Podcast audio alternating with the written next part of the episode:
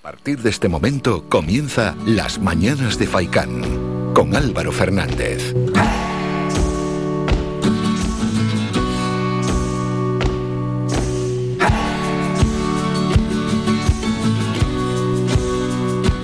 ¿Qué tal? Muy buenos días y bienvenidos a las mañanas de Faicán. 14 de marzo, año 2022, que hace exactamente dos años, no sé si lo recordarán, comenzaban las restricciones en la pandemia. Hace ya dos años, parece que fue ayer, ¿eh? Esas restricciones que se iban precipitando, iban aumentando los casos, nos íbamos dando ya cuenta que la cosa iba en serio y tanto que en serio que desde aquel día luego estuvimos tantas y tantas semanas encerrados en casa y luego lo que hemos vivido, dos miles y miles de muertos, los millones de infectados, las dosis de la vacuna, las olas y la crisis económica que está propiciando, porque así es esta pandemia de la que llevamos ya dos años. verdad es más de dos años, pero bueno, se pone a mediados de marzo esa fecha donde empezaron las restricciones y ya se empezaron a notar los efectos de la COVID-19, de esta pandemia que a tantos nos ha pillado por, bueno, pues por sorpresa, ¿no? ¿Quién pensaba que íbamos a vivir una pandemia?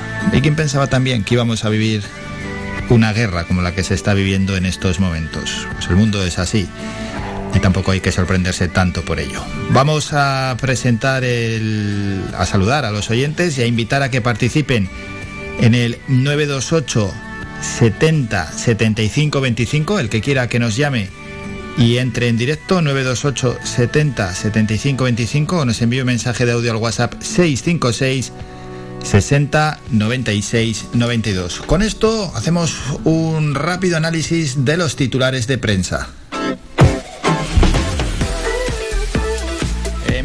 Para conocer cómo está el mundo. Vamos a la prensa a ver qué nos dice en este momento. La OTAN teme un incidente en territorio aliado. El uso de armamento cada vez menos preciso por parte de Putin eleva el riesgo de que un error de cálculo golpee a algunos de los países limítrofes con Ucrania. Sánchez logra la unidad de los varones en un gran acto ante el conflicto. El jefe del Ejecutivo se muestra abierto a mayores bajadas de impuestos como pide el PP dentro de un paquete de acuerdos sobre refugiados y fondos europeos. Más titulares.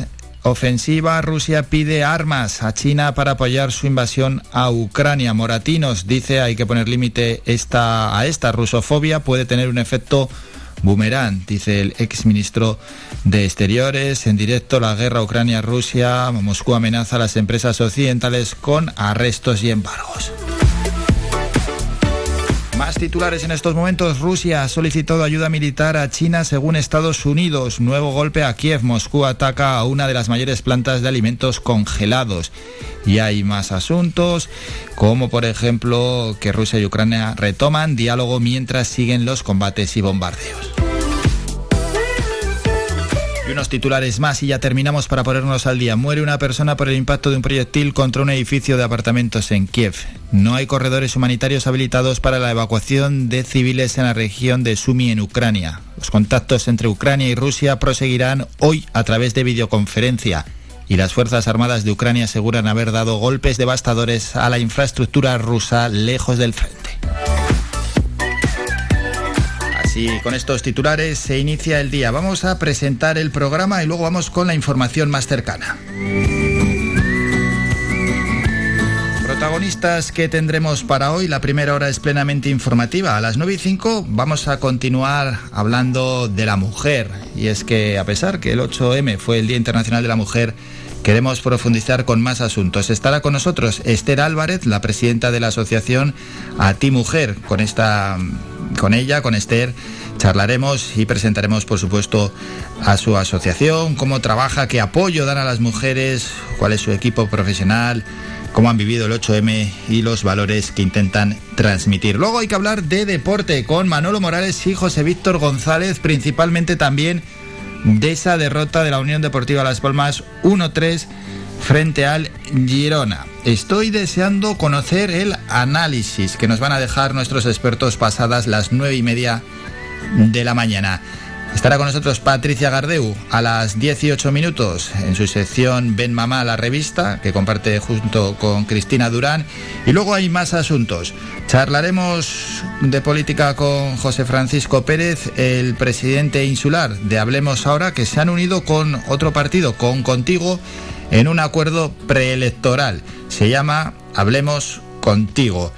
Y estará también por el programa... Eh, Manuel Amador, se va a pasar, lo vamos a llamar, estará con nosotros el director insular de Medio Ambiente y es que el albergue insular de animales duplica el número de operaciones de esterilización y sigue avanzando hacia el objetivo del abandono cero en Gran Canaria. Y terminaremos con la sección Todo va sobre redes. Hoy hablamos con Íñigo Alonso, nos toca charlar con él de ialonsopereda.es sobre el tema inmediatez o periodismo.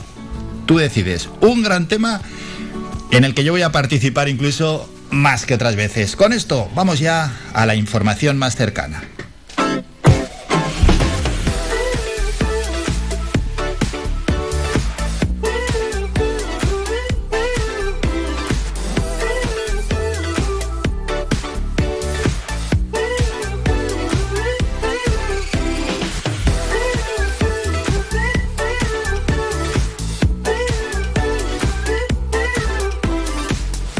Vamos municipio por municipio a ver qué tenemos. Empezamos en Telde, donde la Junta de Gobierno local aprobó la semana pasada por urgencia el expediente elevado por la Concejalía de Contratación para sacar a licitación el suministro de material para la reforma de las canchas exteriores de baloncesto del Polideportivo Rita Hernández y el servicio de asesoramiento jurídico y representación y defensa en juicio del Ayuntamiento de Telde.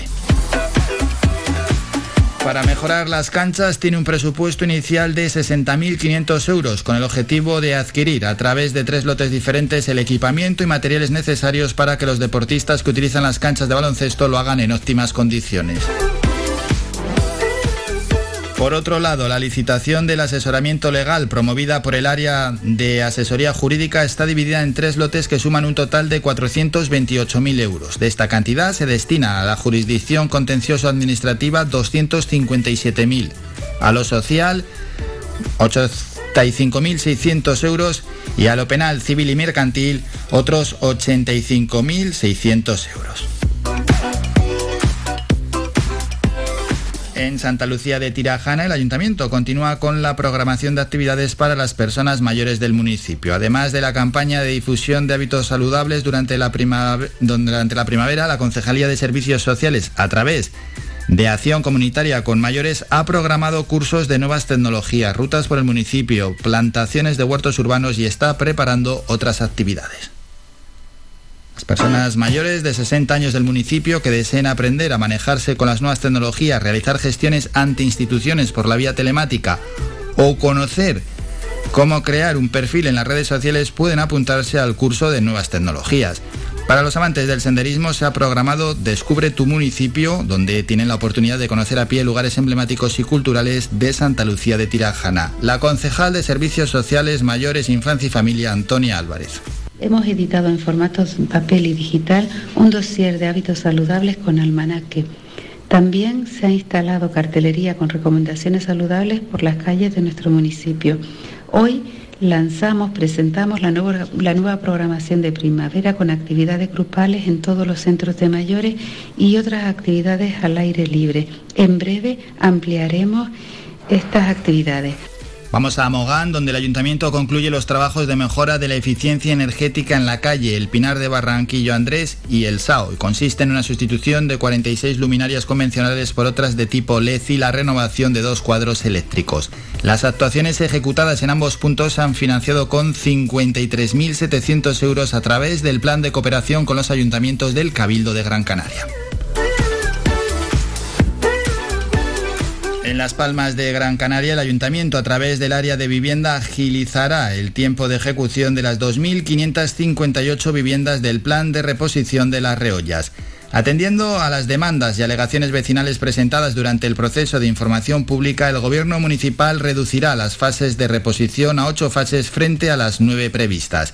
La nueva ordenación permitirá incrementar la superficie destinada a los espacios libres con 8.740 metros cuadrados más, que se sumarán a los 68.500 proyectados en este plan que ya está en marcha con las obras del primer edificio de 148 viviendas. El concejal de Urbanismo y Vivienda, Javier Doreste, aseguró que es una aprobación por parte de la Junta de Gobierno del Plan de las Reollas y que obedece al proceso de participación ciudadana donde destacó los siguientes aspectos. Se incorpora el urbanismo de igualdad al planeamiento de las Reollas, se amplían los espacios libres y se reducen las fases de sobre ocho fases, ahora quedaríamos con ocho fases. Y hay que recordar a la sociedad que ya se está construyendo un edificio en el aparcamiento para la reposición de las reollas y que en fechas próximas empezaremos otro edificio en Doctor Chiscano. En Agüimes, el ayuntamiento ha invertido 38.300 euros en la reforma del patio de educación infantil del Colegio Público Roque Aguairo. Las obras realizadas durante la semana de vacaciones escolares por carnaval, aprovechando la ausencia del alumnado, han permitido eliminar un desnivel existente entre las dos áreas de juego de patio que estaba ocasionando, según el ayuntamiento, demasiadas caídas entre los niños y las niñas debido a su corta edad. En Santa María de Guía, el Cabildo de Gran Canaria, a través del Consejo Insular de Energía, ha firmado un convenio de colaboración con el Ayuntamiento para integrar las estaciones de recarga de vehículos eléctricos del municipio en la red insular de recarga de vehículos eléctricos de Gran Canaria. Las cinco estaciones de recarga que se adhieren a la red insular están localizadas en las calles Carmelo Talavera Quevedo, Alcalde Ignacio Arencibia, San Sebastián, Gran Canaria y Lomo Guillén, esquina con alcalde Fernández Alonso de la Guarida. Vamos a Ingenio, donde la alcaldesa Ana Hernández y el concejal de deportes Mario Ramírez recibieron este pasado viernes en el ayuntamiento al director general de deportes del gobierno de Canarias, Manuel López, a quien presentaron varios proyectos dirigidos a mejorar infraestructuras deportivas del municipio. La instalación de cubiertas al Centro Deportivo Diego Vega, en el puente, las canchas del Claudio de la Torre, el Burrero y el Lirón, y la remodelación y acondicionamiento del Centro de Deportes de Arena del Burrero y del Pabellón Chano Melián en, el, en Carrizal, fueron algunos de los proyectos presentados, así como el de la dotación de equipamiento y material deportivo para diferentes instalaciones, como son el césped del campo de fútbol Cristóbal Herrera, una cortina divisora en el pabellón Pedro Padilla, una multiestación de nueve puestos para la sala de musculación del Centro Deportivo Ingenio y marcadores para los campos de fútbol Pancho Ramírez, Manuel Jiménez Rosales y Cristóbal Herrera. Escuchamos a la alcaldesa Ana Hernández.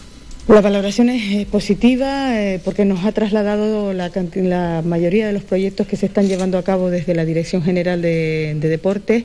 Es verdad que a nivel municipal eh, pues la, colaboración económica en infraestructura va a ser pues en este momento no, no es inmediata eh, la mayoría de, las competencias en infraestructura deportiva las tiene el Cabildo de Gran Canaria y por lo tanto lo que hoy hemos estado haciendo, bueno, valorando un poco la situación, no solo en cuanto a infraestructura, sino también en cuanto a la determinación de que el deporte no solo es el deporte federado, sino que hay una actividad física que se realiza por la ciudadanía y que eso también tiene que ser reglado. Salimos de Ingenio, nos vamos a Teror, donde se certificó el viernes su incorporación a la European Cheese Route con la colocación de la placa conmemorativa de esta asociación en los jardines de las oficinas municipales en el marco de la Feria Europea del Queso que albergó este fin de semana. Y es que durante este fin de semana, sábado y domingo, se celebró la mencionada Feria Internacional del Queso con una afluencia masiva de público y unas importantes ventas por los diferentes stands asistentes. Terminamos con la información más cercana a la información de nuestros municipios. Y bueno, vamos a parar ya un poquito, coger aire, esta pequeña pausa, escuchamos una cumbia de, de una amiga de este programa de Amparanoia, quien estuvo aquí hace unos meses ya. Escuchamos su canción Cumbia Perfecta y seguimos.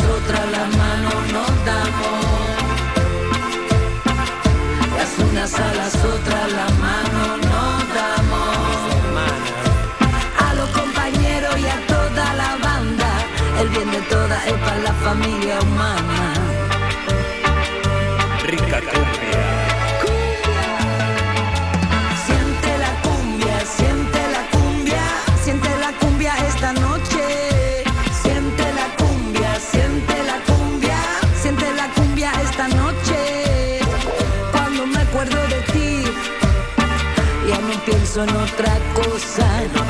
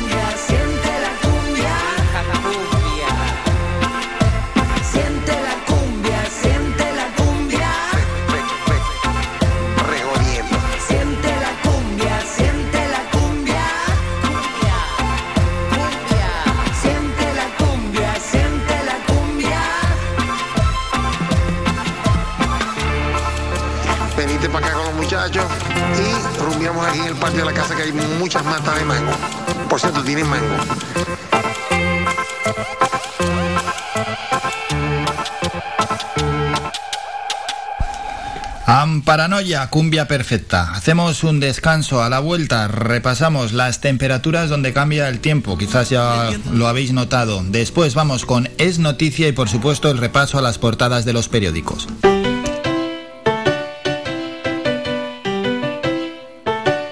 Estás escuchando Faikan Red de emisoras Gran Canaria. Sintonízanos en Las Palmas 91.4. Faikan Red de emisoras. Somos gente. Somos Radio.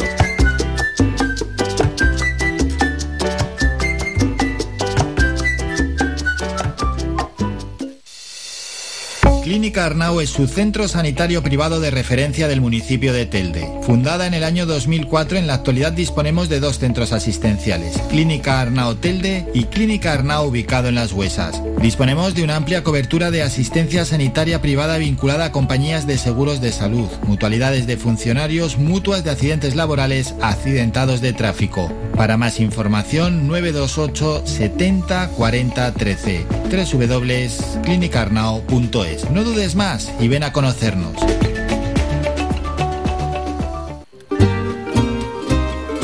Ven al asador Mesón Miraflor y descubre nuestras comidas caseras y carnes a la brasa con un amplio abanico de opciones en chuletones frescos y madurados, como el chuletón de Ávila madurado y vaca rubia gallega, sin olvidarnos de los postres caseros, especialistas en tartas. Asador Mesón Miraflor. Estamos ubicados en Teror, en la carretera general de Miraflor número 30. Abiertos de miércoles a domingo, de 2 y media a 5 y media de la tarde y de 7 y media a 12 de la noche. Celebramos cualquier tipo de evento. Teléfono para reservas 634 72 80 00.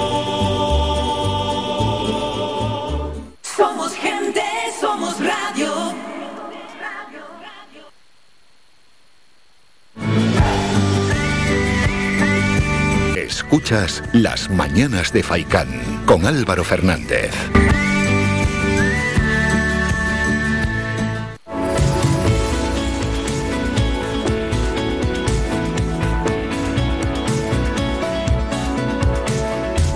tiempo.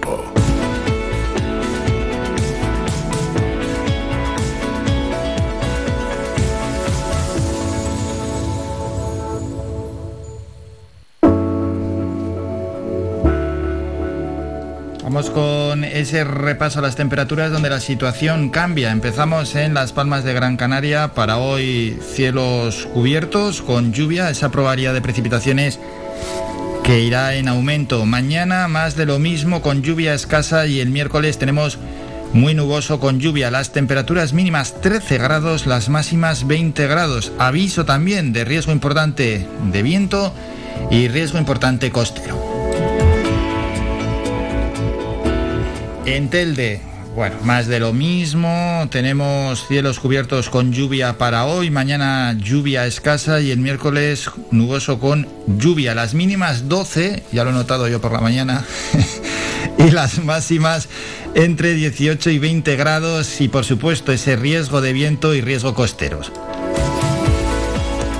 Nos vamos al este y sureste. Hoy cielos cubiertos con lluvia. Mañana nuboso con lluvia escasa. El miércoles cubierto con lluvia. Las mínimas 11 grados, las máximas en torno a los 18 grados y también ese viento y riesgo costero.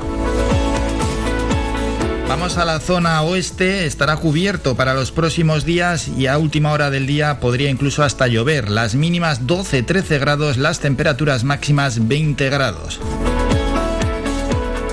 En el sur de nuestra isla también se esperan cielos cubiertos e incluso podría llover en estos próximos días. Las temperaturas mínimas 14-15 grados y las temperaturas máximas 20 grados también en el sur de la isla. Aviso de riesgo por viento y aviso costero.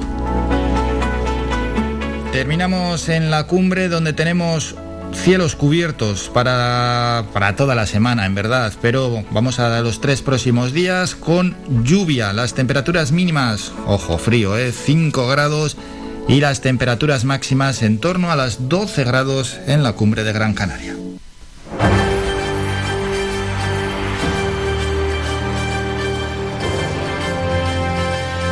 Es noticia.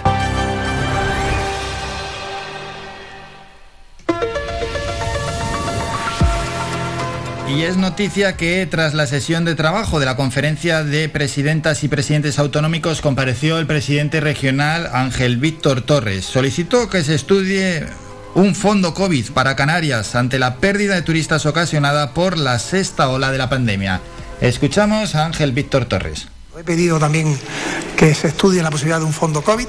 Canarias ha perdido entre enero y febrero por la sexta ola una importante llegada de turistas calculamos que un millón de turistas menos, teniendo en cuenta los datos de diciembre y noviembre, hemos recibido en enero y febrero, se suponen unos 1.100 millones de euros no recaudados y por tanto no recuperables por el dato del gasto medio por turista en Canarias. Y aunque somos conscientes de que estamos ante una coyuntura de una tremenda incertidumbre, Pedro Sánchez también ha dicho que él no vaticina un fin rápido de la invasión y por tanto del conflicto. Sí que hemos pedido que se estudie todos los mecanismos de ayuda para los presupuestos del año 2022, en este caso para Canarias. También Ángel Víctor Torres adelantó que esta semana convocará al Consejo Asesor del Presidente y a la Comisión de Seguimiento del Plan Reactiva Canarias para abordar de forma conjunta y recibir aportaciones para la respuesta a la crisis generada por la invasión en Ucrania. He trasladado al equipo de presidencia del Gobierno de Canarias que convoque para el próximo martes al Consejo Asesor del presidente y a su término al plan reactiva para explicar todas estas medidas, abrir las propuestas que se quieran trasladar y caminar en, como hemos hecho siempre en la unidad de acción en Canarias ante un momento difícil. Conocemos cómo llegan las portadas de los periódicos en este lunes 14 de marzo. Vamos a El País. En la foto de portada es un mapa de Ucrania y dónde están avanzando las tropas rusas. Putin bombardea el territorio OTAN. Rusia bombardea con misiles una base ucraniana a 25 kilómetros de Polonia y causa 35 muertos. Vamos a ABC, foto de portada, sale Pedro Sánchez saludando a Feijó, lo mira Moreno y lo mira Urcullu y a lo lejos se ve al rey. Feijó arranca a Sánchez una bajada de impuestos. El presidente del gobierno evitó concretar en la cumbre de presidentes en qué consistirá la rebaja fiscal. Vamos con el mundo en la foto de portada, dos militares tumbados, fuego y artillería ruso y cuerpo a tierra. Golpe mortal de Putin a la ayuda militar de Occidente a Ucrania. Un reportero de Estados Unidos muere y un fotógrafo colombiano cae herido en una emboscada rusa a las afueras de Kiev. La razón, la base militar quedó destruida por el impacto de los misiles lanzados por el ejército ruso. Rusia provoca a la OTAN y ataca una base cercana de Polonia. Vamos con periódicos más cercanos. Canarias 7 en la foto de portada. Eh, Jennifer López y Ben Affleck sentados en un banco. Amor de cine en la isla. La pareja de actores ayer en la capital Gran Canaria. Buena foto. Canarias tendrá un trato especial en las ayudas para paliar los efectos de la guerra. El gobierno de España asume un paquete de medidas para las empresas. Suenan las horarias, vamos rápidamente. La provincia en la conferencia de presidentes, foto para Sánchez y para Torres, acuerdo para rebajar el precio de la energía. Torres plantea un gran pacto de Estado de asilo e inmigración. Diario de avisos, foto de portada para los eh, principales protagonistas en la cumbre de la que estamos hablando. Declaración de La Palma, el Gobierno y las autonomías se unen para pedir a Europa bajar el precio de la energía. Los presidentes autonómicos respaldan a Sánchez de forma unánime ante la cumbre de la Unión Europea el 24 y 25 y dejan la puerta abierta a futuras rebajas de impuestos como reclama el PP. Y vamos a terminar en los deportivos. Marca Rugido Mundial. España jugará la Copa del Mundo de Rugby 24 años después. Hoy a las 8, Mallorca Real Madrid. El Madrid quiere darse otra alegría en la liga. Diario As, presente y futuro. El Madrid con Vinicius consolidado visita al Mallorca donde crece el cedido cubo. Hoy a las 8 de la tarde y el mundo deportivo campeonas. Las blaugranas endosan una rotunda manita a las merengues y rubrican su séptimo título liguero campeona el Barça 5-0 ganando al Real Madrid. A publicidad y volvemos con las noticias más cercanas.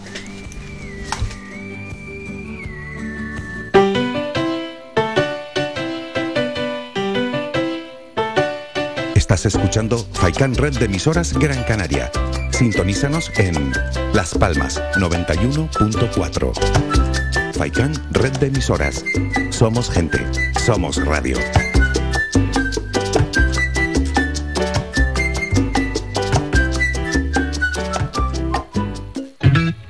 Calidad, servicio y buen precio definen el restaurante Perico Junior, ubicado en primera línea del mar en Playa del Hombre, en Telde.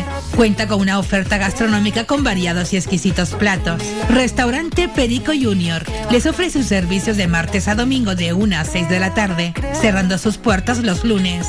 Restaurante Perico Junior, lo mejor del mar.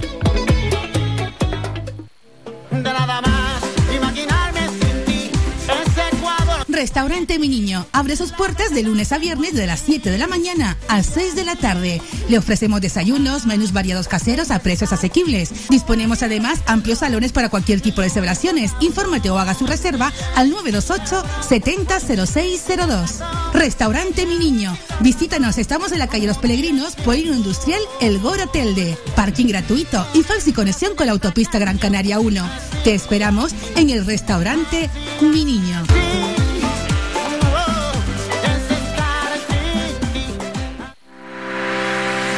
Visita nuestra página web www.radiofaikan.com y descubre las últimas noticias, entrevistas y novedades de nuestros programas, así como volver a escuchar tus programas favoritos en repetición. www.radiofaikan.com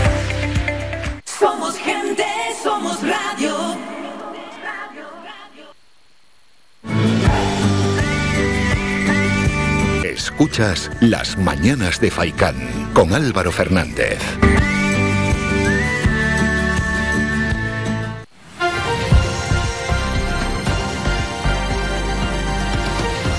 Noticias.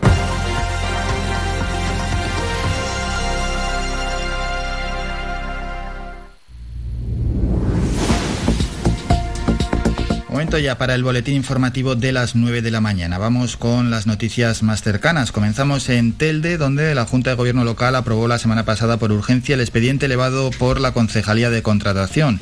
Lo hizo para sacar a licitación el suministro de material para la reforma de las canchas exteriores de baloncesto del Polideportivo Rita Hernández y el servicio de asesoramiento jurídico y representación y defensa en juicio del Ayuntamiento de Telde. Para lo primero, esas mejoras de canchas tienen un presupuesto inicial de 60.500 euros, con el objetivo de adquirir a través de tres lotes diferentes equipamientos y materiales necesarios para poder jugar al baloncesto en óptimas condiciones. Y por otro lado, la licitación de asesoramiento legal promovida por el área de asesoría jurídica está dividida en tres lotes que suman un total de 428.000 euros. De esta cantidad se destinan a la jurisdicción contenciosa administrativa 257.000 euros, a lo social 85.600 euros y a la penal, civil y mercantil otros 85.600 euros. Cambiamos de municipio, nos vamos hasta Santa Lucía de Tirajana, donde el ayuntamiento continúa con la programación de actividades para las personas mayores del municipio. Además de la campaña de difusión de hábitos saludables, durante la primavera la Concejalía de Servicios Sociales a través de Acción Comunitaria con Mayores ha programado cursos de nuevas tecnologías, rutas por el municipio, plantaciones de huertos urbanos y está preparando otras actividades. Personas mayores de 60 años de Santa Lucía de Tirajana que deseen aprender a manejarse con las nuevas tecnologías, realizar gestiones ante instituciones por la vía telemática o conocer cómo crear un perfil en las redes sociales pueden apuntarse al curso de nuevas tecnologías. Para los amantes del senderismo se ha programado Descubre tu municipio, donde tienen la oportunidad de conocer a pie lugares emblemáticos y culturales de Santa Lucía de Tirajana. La concejala de Servicios Sociales Mayores, Infancia y Familia, Antonia Álvarez. Hemos editado en formatos papel y digital un dossier de hábitos saludables con almanaque. También se ha instalado cartelería con recomendaciones saludables por las calles de nuestro municipio. Hoy lanzamos, presentamos la nueva, la nueva programación de primavera con actividades grupales en todos los centros de mayores y otras actividades al aire libre. En breve ampliaremos estas actividades.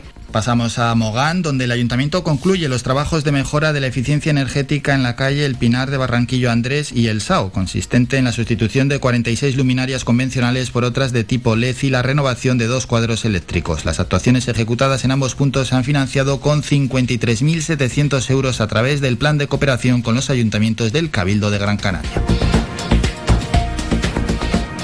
a Las Palmas de Gran Canaria, donde el ayuntamiento a través del área de vivienda agilizará el tiempo de ejecución de las 2.558 viviendas del plan de reposición de las reollas. Atendiendo a las demandas y alegaciones vecinales presentadas durante el proceso de información pública, el Gobierno municipal reducirá las fases de reposición a ocho fases frente a las nueve previstas. La nueva ordenación, aseguran desde el ayuntamiento, permitirá incrementar la superficie destinada a los espacios libres con 8.740 metros cuadrados más, que se sumarán a los 68.500 proyectados en este plan que ya está en marcha con las obras del primer edificio de 148 viviendas. El concejal de Urbanismo y Vivienda, Javier Doreste aseguró que es una aprobación por parte de, la Junta de Gobierno del Plan de las Reollas y que obedece al proceso de participación ciudadana donde destacó los siguientes aspectos. Se incorpora el urbanismo de igualdad al planeamiento de las reollas, se amplían los espacios libres y se reducen las fases de sobre ocho fases, ahora quedaríamos con ocho fases. Y hay que recordar a la sociedad que ya se está construyendo un edificio en el aparcamiento para la reposición de las reollas y que en fechas próximas empezaremos otro edificio en Doctor Chiscano. En Agüimes, el ayuntamiento ha invertido 38.300 euros en la reforma del patio de educación infantil del Colegio Público Roque Aguairo. Las obras realizadas durante la semana de vacaciones escolares por carnaval, aprovechando la ausencia del alumnado, han permitido eliminar un desnivel existente entre las dos áreas de juego del patio que estaba ocasionando, según el ayuntamiento, demasiadas caídas entre los niños y niñas debido a su corta edad. Y terminamos en Terror, que certificó el viernes su incorporación a la European Cheese Route con la colocación de la placa conmemorativa de esta asociación en los jardines de las oficinas municipales en el marco de la Feria Europea del Queso que albergó este fin de semana. Y es que durante este fin de semana, sábado y domingo, se celebró esa Feria Internacional del Queso con una afluencia masiva de público y unas importantes ventas por los diferentes stands asistentes. Con la información más cercana, regresamos a las 10 con un nuevo boletín informativo. Síguenos en nuestras redes sociales. Estamos en Facebook, Twitter e Instagram. Búscanos como Radio Faicán FM y descubre todas nuestras novedades.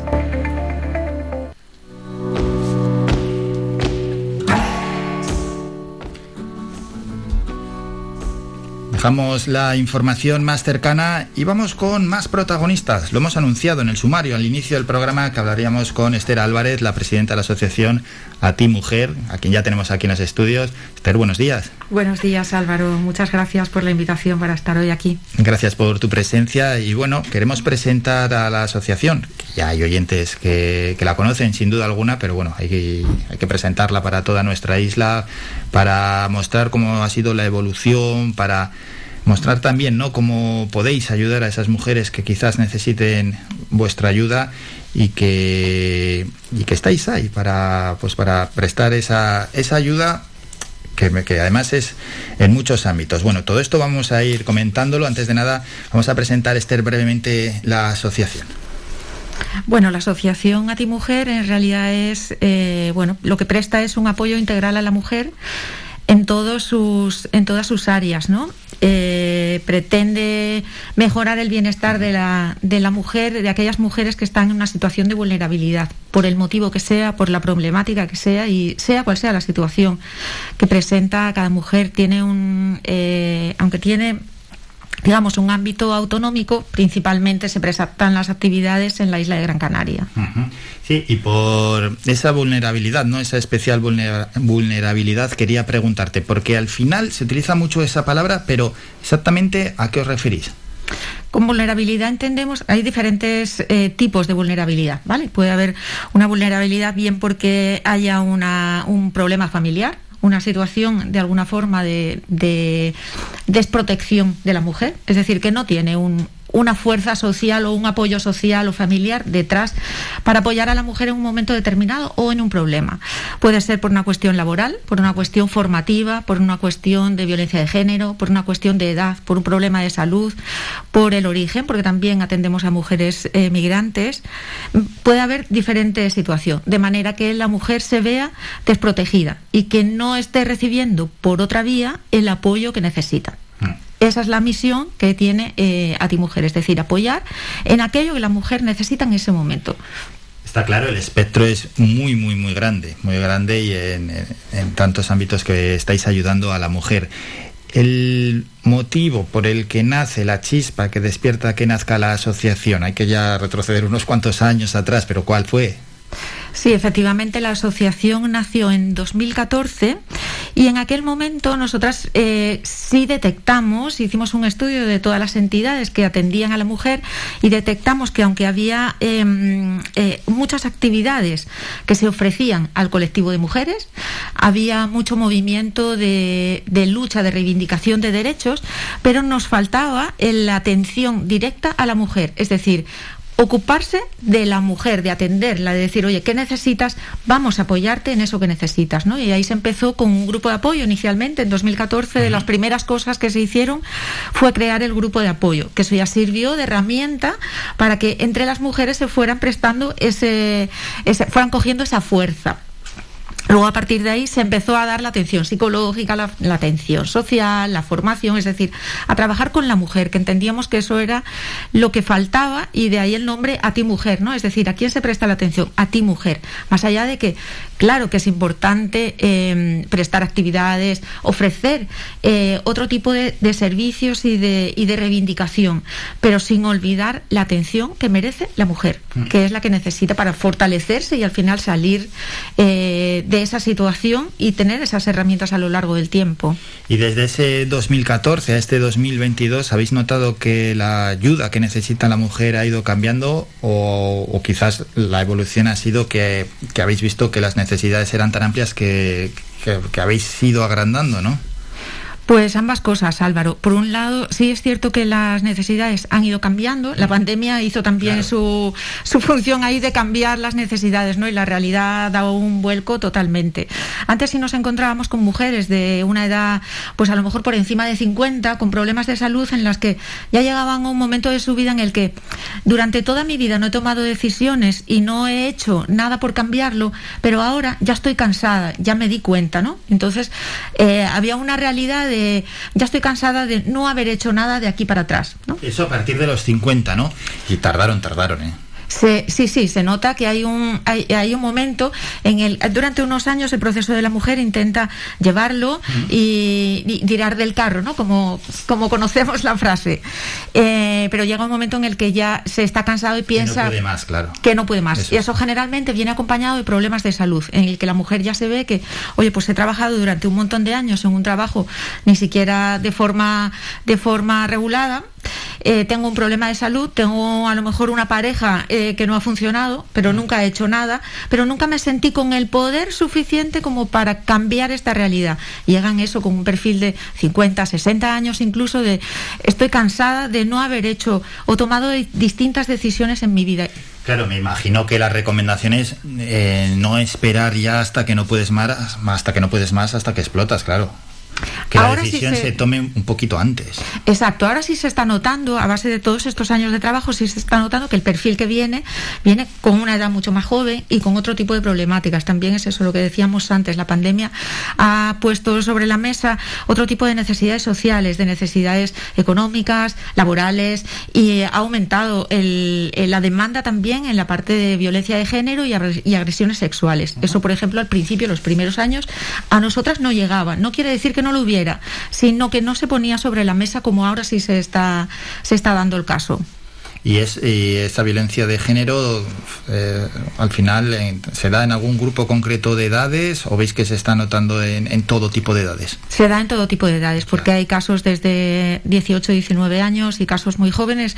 Uno de los programas que nosotras tenemos es intervención en los centros educativos y se detecta cuando se va a un, a un instituto, se, se detectan después de esos talleres, hay personas que después vienen a comentarnos, tanto chicas como chicos, o bien porque les ha pasado o bien porque conocen a alguien que les está pasando y preguntan cómo pedir ayuda, cómo consultar, y se está dando desde jóvenes hasta en cualquier edad. ¿eh? ¿Qué sucede con esos jóvenes ya que abren los ojos después del taller? ¿Que no sabían que eso era violencia de género, violencia machista, o que no se habían atrevido a dar el paso pero sí lo sabían? Generalmente no identificaban que eso que les estaba pasando tiene un nombre y se llama violencia. Entonces, cuando lo descubren, en muchas ocasiones piden ayuda, piden información y bueno, pues eso hace que esa situación no vaya a más. Porque si desde el principio, desde el momento que ya lo detectan, eh, se, puede, se puede trabajar con esa, con esa chica, con ese chico, porque hay veces que, son los propios chicos quienes lo detectan de eh, familiares, de familiares cercanas, de decir, oye, que a mi madre le está sucediendo esto.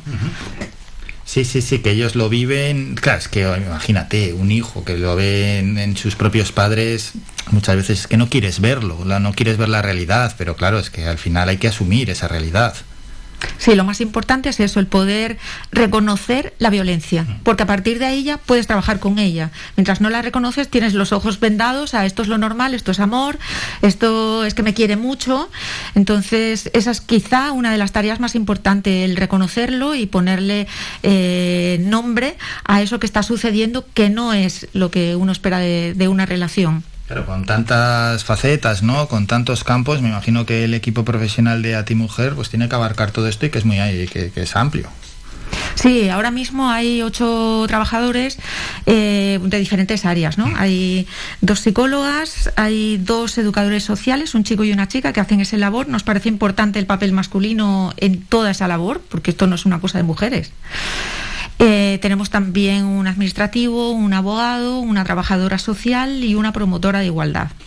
Y esa orientación, que muchas veces es tan importante, ¿eh? en, tantos y tantos campos que muchas veces no sabemos hacia dónde hay que ir, la orientación es fundamental. Es fundamental. Nosotras ahí hacemos un trabajo de acompañar eh, a la mujer en la toma de decisiones. Es decir, intentar em, hacerte, ayudarte a descubrir que eso que te está pasando tiene un nombre, sea violencia o no, porque a veces no lo es. Eh, y lo que está sucediendo... Es importante ese matiz, claro. Exacto, entonces poder aclarar eso. Y una vez que la persona, que la mujer lo descubre, ¿qué voy a hacer con ello? Es decir, ahora que ya descubrí, pues hay veces que nos encontramos fuera ya del, del, papel de la violencia, nos encontramos con muchos problemas de autoestima y de muchas situaciones de falta de toma de decisiones. Entonces, bien, ahora que ya yo sé que tengo un problema de autoestima, que ya yo sé que lo que yo tengo que tomar decisiones de aquello que quiero en mi vida y no lo estoy haciendo, aprendo a hacerlo, eh, lo hago o no lo hago? ¿Qué voy a hacer con esto? Entonces, en eso nosotras acompañamos a la mujer en ese proceso para que tome sus decisiones, las que quiera en su vida, pero que sea ella quien, quien, toma, quien toma el mando. Ese acompañamiento, sí. Y eh, estamos hablando de la mujer, claramente, ¿no? En esta semana que hemos dejado atrás, el 8 de marzo, el Día Internacional de la Mujer, bueno, tampoco hay que, de 365 días que tiene el año, no centrarlo todo en un solo día, se puede hablar todo el año, de, bueno, de la igualdad, de la diferencia que hay, ¿no? Entre ambos sexos, que, que muchos la siguen negando y por eso se celebra este Día Internacional de la Mujer y por eso hay esas reclamaciones, por una igualdad, una igualdad que sea real, claro.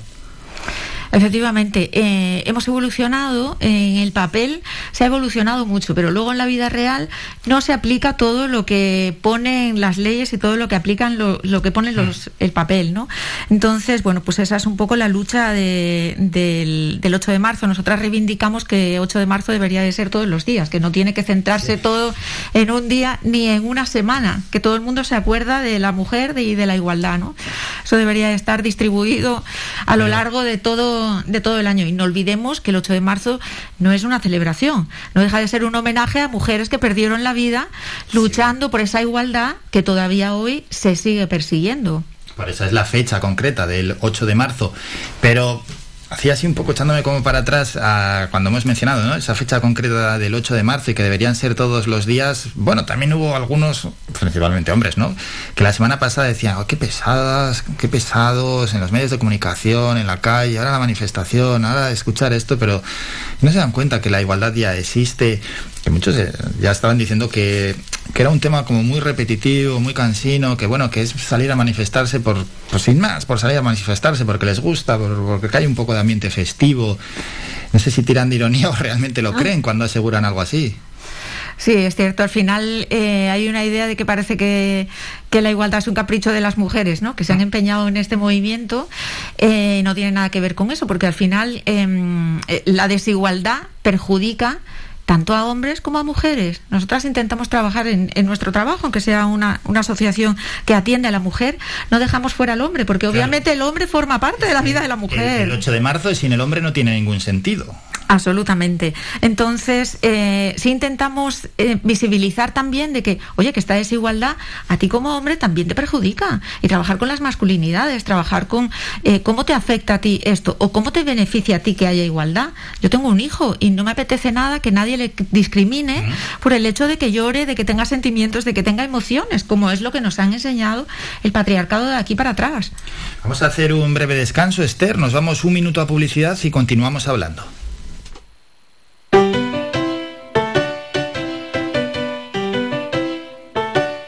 Estás escuchando Faikan Red de emisoras Gran Canaria. Sintonízanos en Las Palmas 91.4. Faikan Red de emisoras. Somos gente, somos radio.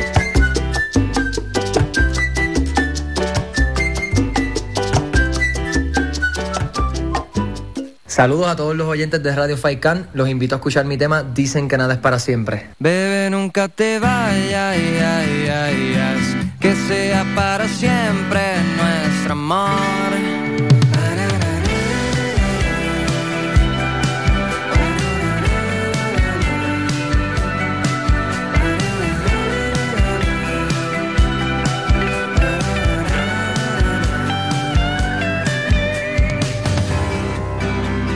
Cada vez que miro a tus ojos, me pierdo en la dulce mirada que me hace soñar. Cada vez que acaricio tu rostro, me pierdo en la mágica sensación de tu resplandor.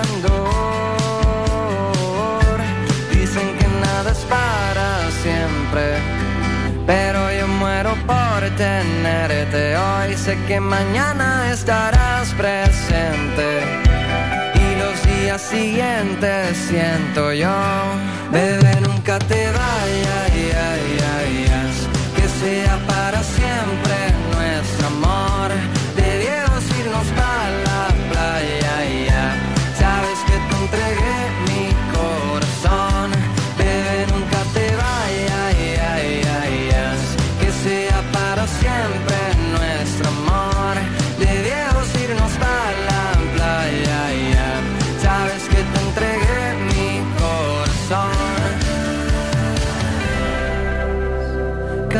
Que miro a tus ojos.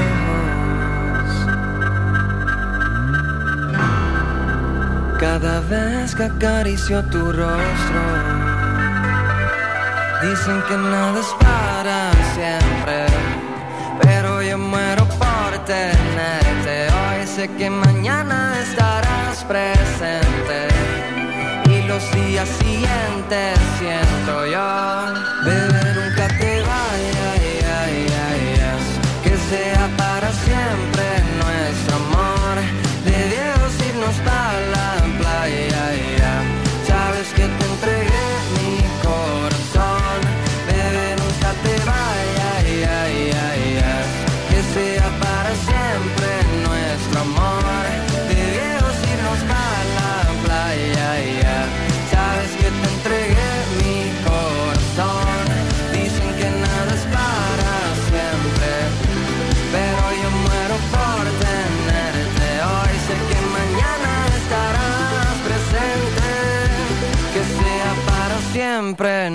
nuestro amor. Somos gente, somos radio. Escuchas Las Mañanas de Faicán con Álvaro Fernández. Seguimos con Esther Álvarez, la presidenta de la asociación A Ti Mujer. Esther, hay que comentar también el trabajo que hacéis con la administración. ¿Cómo estáis trabajando con la administración? Ahora mismo la mayoría de los proyectos que se llevan a cabo en la asociación están subvencionados por parte de distintas administraciones, ¿no? Tanto Cabildo como Gobierno de Canarias, que son quienes, quienes subvencionan los proyectos. Eh, hay proyectos que ya llevan mucho tiempo, por ejemplo, el servicio de intervención psicosocial con mujeres para, eh, o sea, en situación de riesgo o de exclusión social, se lleva eh, realizando desde 2018 con apoyo del Cabildo, del área de, de la Consejería de Política Social. Ese proyecto al principio pues empezó como un servicio piloto, ¿no? De poder atender integralmente a todo aquello que necesitaba eh, la mujer y bueno, se ha, se ha establecido y ya lleva cinco años contando con, con subvención por parte de ellos. Luego hay diferentes, diferentes proyectos que se subvencionan tanto por, el, por parte del ICI como directamente del Gobierno de Canarias por eh, la Consejería de Derechos Sociales, como fue este año un proyecto de voluntariado y eh, el proyecto de Vacúnate contra la Violencia. Eh, se subvencionó inicialmente por el Instituto Canario de Igualdad y como bueno se, se valoró que hacía falta una continuidad y, y continuar en el tiempo, pues em, se subvencionó por parte de, de la Consejería de Derechos Sociales directamente para poder eh, llegar a más centros, a más colegios y a más institutos con esa educación en prevención de violencia. Eso es. Bueno, ¿y el voluntariado cómo es? El voluntariado para nosotros es imprescindible, es decir, hacen un papel eh, que no, mm, bueno, no tendría palabras porque es una riqueza absoluta. Por, eh, por varias, por varias eh, cuestiones, el voluntariado nosotras hemos empezado a trabajarlo desde hace años, dándole formación, intentando, bueno, pues, eh, digamos, motivar el voluntariado a la participación en diferentes proyectos, ¿no? Ahora mismo están realizando uno de los servicios más fuertes que se está haciendo, que son la- los puntos violeta que se desarrollan en diferentes conciertos y eventos, está siendo llevado por parte del voluntariado. ¿Cómo Eso, son los puntos violeta? Los puntos violetas son un punto informativo que se coloca en un concierto, o sea, se ha hecho en bueno, ahora con la pandemia no hay celebraciones de grandes, de grande, de gran número de gente, pero sí en, en los conciertos y la previsión es eso en todo tipo de, de evento en la que haya una multitud, ¿no? Eh, se coloca un punto informativo en el que se está informando a todas las personas para evitar que haya ningún tipo de agresión sexual, se da información, se sensibiliza y luego alrededor de todo el recinto hay diferentes personas que somos todas voluntarias eh, sensibilizando también, es decir, de manera que el simple hecho de estar ya eh, evita que se produzca ningún tipo de agresión sexual, ¿no? Porque de alguna forma la gente se acerca a la mesa, pregunta, incluso hombres y mujeres, porque hay veces que nos cuesta con los hombres como, bueno, eso no va conmigo. No, esto sí va contigo porque tú puedes ver cualquier situación que puedas evitar, que puedas avisar, que puedas eh, pedir información, o sea, es ya no solo es eh, que le vaya a suceder a la pareja con la que vayas, sino que tú también formas parte de esto porque tú puedes evitar que suceda a cualquier persona, te puede pasar a ti, le puede pasar a tu pareja. Lo que sea, ¿no? Entonces, el- la, la misión que están cumpliendo los puntos violeta está siendo, eh, desde luego para nosotros está siendo muy, muy efectivo. Sí, sí que se nota, es decir, cuando allí donde os colocáis, en esos eventos se nota, claro que se tiene que notar, lógicamente. Se nota, la gente además ya se va sensibilizando, va entendiendo que es un punto violeta, va entendiendo por qué es importante. Eh, damos información del- de, del- de las situaciones que ocurren en esos, en esos eventos y es verdad que, que cumple una labor y la gente ya está familiarizada, ya empiezan, eh, ya vienen y ya dicen, ah, pues este concierto nos pasó la última vez en el Gran Canaria Arena, pues qué bien que haya un punto violeta, ¿no? Porque incluso eh, conciertos en los que acude mucha juventud, los padres incluso se sienten más cómodos. Yo me siento más tranquila de, de que mi hija salga esta tarde y vaya a un concierto. Bueno, pues eh, que ha quedado bien, es la explicación de lo que es el punto viole- violeta, que muchos ya lo conocían, pero que sepan que, existe y que bueno, que seguís trabajando en ello y que cuando se vuelva a la normalidad más importancia va a tener, esa importancia que veníamos recalcando de los voluntarios.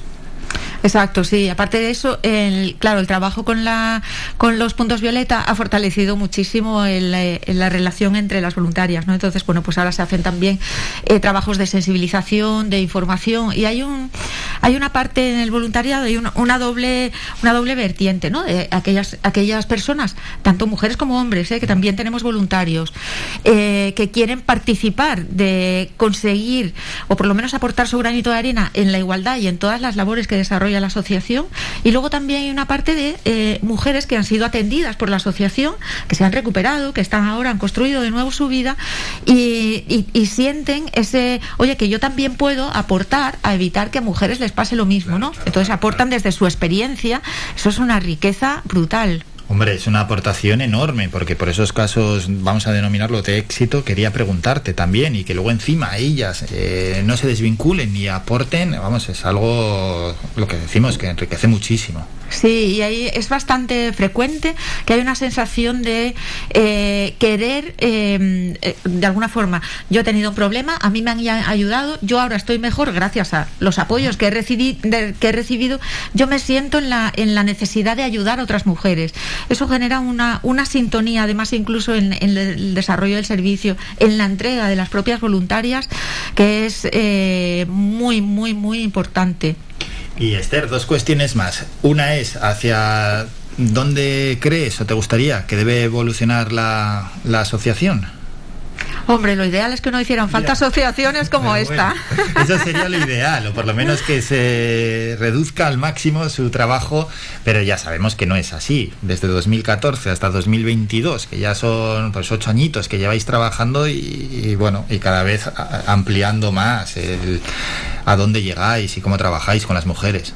Sí, es cierto que, muy lejos de, de tender a, reducirse, la demanda aumenta cada vez más, ¿no? Entonces, para nosotras es importante que se fortalezcan los servicios que se prestan, que se dé el reconocimiento que tiene o el apoyo económico, desde luego, para poder sobrevivir por parte de las administraciones, que al final estamos prestando un servicio eh, especializado con todas aquellas mujeres que a veces nos llegan desde servicios sociales o desde cualquier otro servicio, precisamente por la especialización que a ti mujer tiene en la atención a, en la atención a esta necesidad eh, y simplemente eso eh, poder fortalecerse especializarse y que bueno pues eh, que cada vez sea menos necesario ¿no? y que la atención pueda eh, variar a que sean otros servicios y no porque hay que atender a necesidades urgentes ni, ni problemas que estamos viendo cada vez más graves ¿no?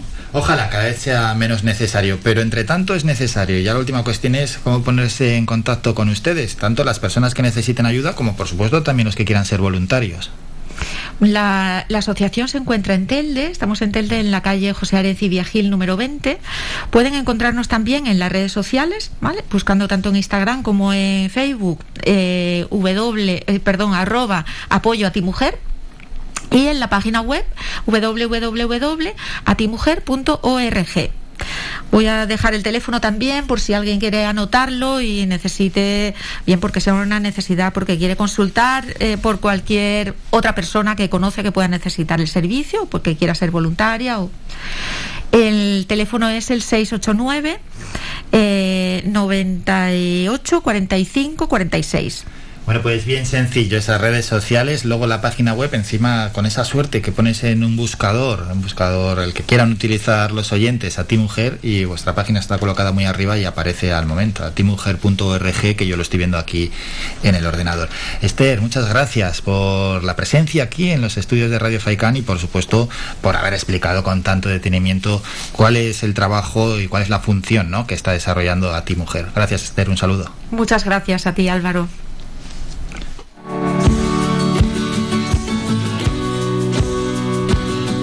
Hemos despedido a Esther Álvarez. Vamos a hacer un descanso y nos toca, como siempre, a los lunes, estas horas, hacer un repaso de lo que ha acontecido en el mundo del deporte aquí en nuestra isla.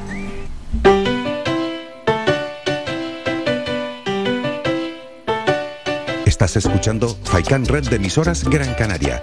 Sintonízanos en Las Palmas 91.4. Faikan Red de emisoras. Somos gente.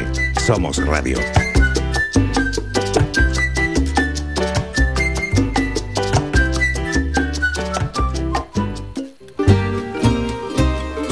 Ven al asador Mesón Miraflor y descubre nuestras comidas caseras y carnes a la brasa con un amplio abanico de opciones en chuletones frescos y madurados, como el chuletón de Ávila madurado y vaca rubia gallega, sin olvidarnos de los postres caseros, especialistas en tartas. Asador Mesón Miraflor. Estamos ubicados en Teror, en la carretera general de Miraflor número 30. Abiertos de miércoles a domingo, de 2 y media a 5 y media de la tarde y de 7 y media a 12 de la noche. Celebramos cualquier tipo de evento. Teléfono para reservas 634 72 80 00.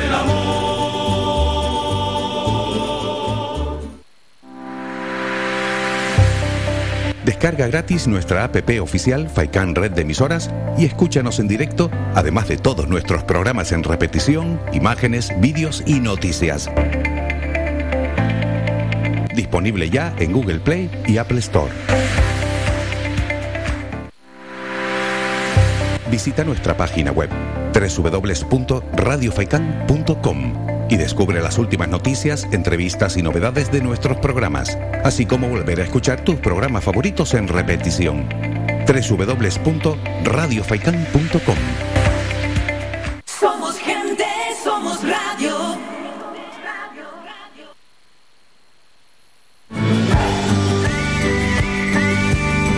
Escuchas Las Mañanas de Faicán con Álvaro Fernández.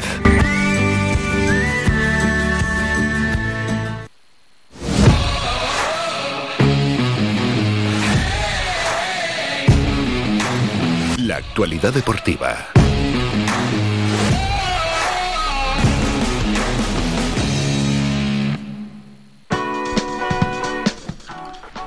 Momento ya. Momento ya como cada lunes para ir con la información deportiva. Ya nos han dado paso. Vamos a saludar como siempre a nuestros compañeros. El primero es el director de Faicán Deportivo, Manolo Morales. Manolo, buenos días. Hola, ¿qué tal Álvaro? Muy buenos días, saludos cordiales. Y en breve se va a incorporar José Víctor González. Manolo, hay que recordar a todos los oyentes antes de nada que a las 2 de la tarde llega Faicán Deportivo como siempre, de lunes a viernes desde las 2 de la tarde con toda la información, el análisis, la opinión de bueno, los colaboradores que siempre trae eh, Manolo Morales, el propio Manolo que también pues eh, hoy opina, informa, etcétera, más luego protagonistas que van entrando en el programa. Saludamos ya a José Víctor González también, a quien ya lo tenemos. José Víctor, buenos días. Buenas, fríos y lluviosos días. Bueno, ni tal mal, ¿no? La lluvia es bienvenida. Siempre, siempre. Siempre, esa importancia hay que recordar de, de la lluvia. Bueno, que estamos para, aparte de, de hablar de diferentes asuntos, por supuesto, charlar de deporte e irnos, yo estaba esperando el análisis, Unión de Deportiva Las Palmas 1, Girona 3. A ver qué nos cuentan tanto Manolo como José Víctor en otro mal resultado para el equipo. Manolo, Unión Deportiva Las Palmas 1, Girona 3. En la previa teníamos al menos un poquito de esperanza de conseguir algún punto.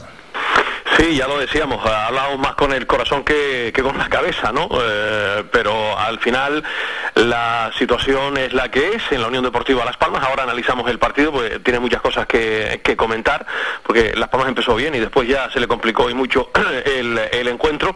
Pero desde luego, Álvaro, yo creo que hay que hacer un análisis más profundo, ¿no? Ver a Las Palmas en el puesto eh, número 14 en la tabla clasificatoria no es por casualidad y desde luego eh, los rectores de la Unión Deportiva, sobre todo su presidente Miguel Ángel Ramírez, que es el que ordena y manda, porque evidentemente ahí el que manda es él, eh, deberá hacérselo mirar, porque el, el divorcio ya es manifiesto con la, con la afición, son muchos años eh, navegando en la mediocridad de la categoría y eso te demuestra que evidentemente se han hecho muy mal, muy mal, por no utilizar otro calificativo más eh, duro, las cosas en el plano mm, deportivo, ¿no? Hay que hacérselo mirar, hay que hacer un análisis profundo. Yo comentaba en mi, en mi cuenta de Twitter que en las estructuras del club hay que eh, meter lejía, eh, porque evidentemente esto no es porque sí. El presidente está rodeado de muchos pelotas, de auténticos pelotas, eh, que lo están llevando precisamente a la ruina, ¿no? Y debe hacérselo mirar con tranquilidad el presidente y hacer una eh, planificación cara a la próxima temporada muy diferente, porque la gente está ya hastiada de todo lo que está ocurriendo. Porque él no se va a marchar, es el jefe, esto es una sociedad anónima deportiva, pero desde luego tiene que hacerse mirar su producto. El producto tiene que vender. Y ahora mismo, oye, muy bien, en lo económico, pero en lo deportivo, la Unión Deportiva Las Palmas es un auténtico eh, desastre. Y hay que pedir responsabilidades, evidentemente. Una vez finalice la temporada, vamos a ver dónde queda la Unión Deportiva en estas 11 jornadas. Y si la cosa continúa igual, pues evidentemente, repito, que hay que hacérselo, hacérselo mirar. Empezando por el director deportivo, que es el principal responsable de todo esto, que tiene nombre y apellido, que se llama Luis Helguera. Y yo lo siento en el alma, porque a mí me cae muy bien y es un tipo fantástico que trabaja muy bien. No sé si lo han dejado trabajar o no, que esa es otra, pero Tino Luis es el secretario técnico. Eh, por ahí van los, los tiros, porque claro, el presidente no se va a marchar, esa es una realidad palmaria. Por mucho, por mucho que, que- que protestes y demás, ya él lo comentó en su día, él es el dueño y hace y deshace lo que le da la gana. Esto es una sociedad anónima deportiva y ya los sentimientos que teníamos antiguamente cuando eh, eh, la Unión Deportiva era un club, eso pasó a mejor vida. Pero desde luego esto no es flor de un día, querido Álvaro, y son muchas cosas lo que se han hecho rematadamente mal. Empezando por la institución de Pepe Mel, eh, la contratación de un imberbe Pimienta, que evidentemente ya demostró el otro día que no sabe planificar un partido con 10 futbolistas. Y los jugadores, porque esta plantilla es lo que es, se ha sobredimensionado en exceso.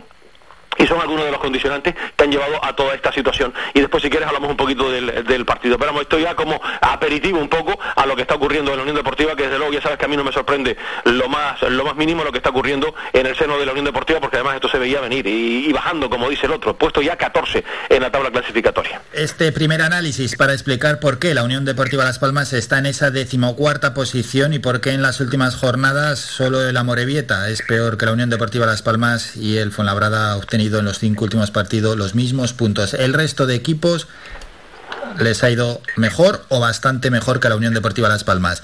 José Víctor, ese análisis, primer análisis de la Unión Deportiva Las Palmas 1, Girona 3. Hombre, eh, la verdad que antes que nada suscribo todo lo que dice Manolo, ¿no?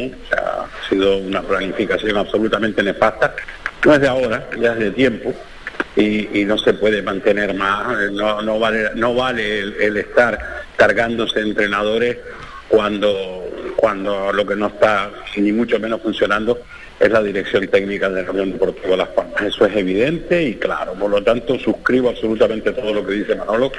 Estoy totalmente de acuerdo y, bueno, y ya yo creo que, que- en este momento, porque se está hablando ya de cambios de entrenador otra vez, yo creo que sí, que, va a hacer falta, pero va a hacer falta un cambio de entrenador no con prisas ahora mismo.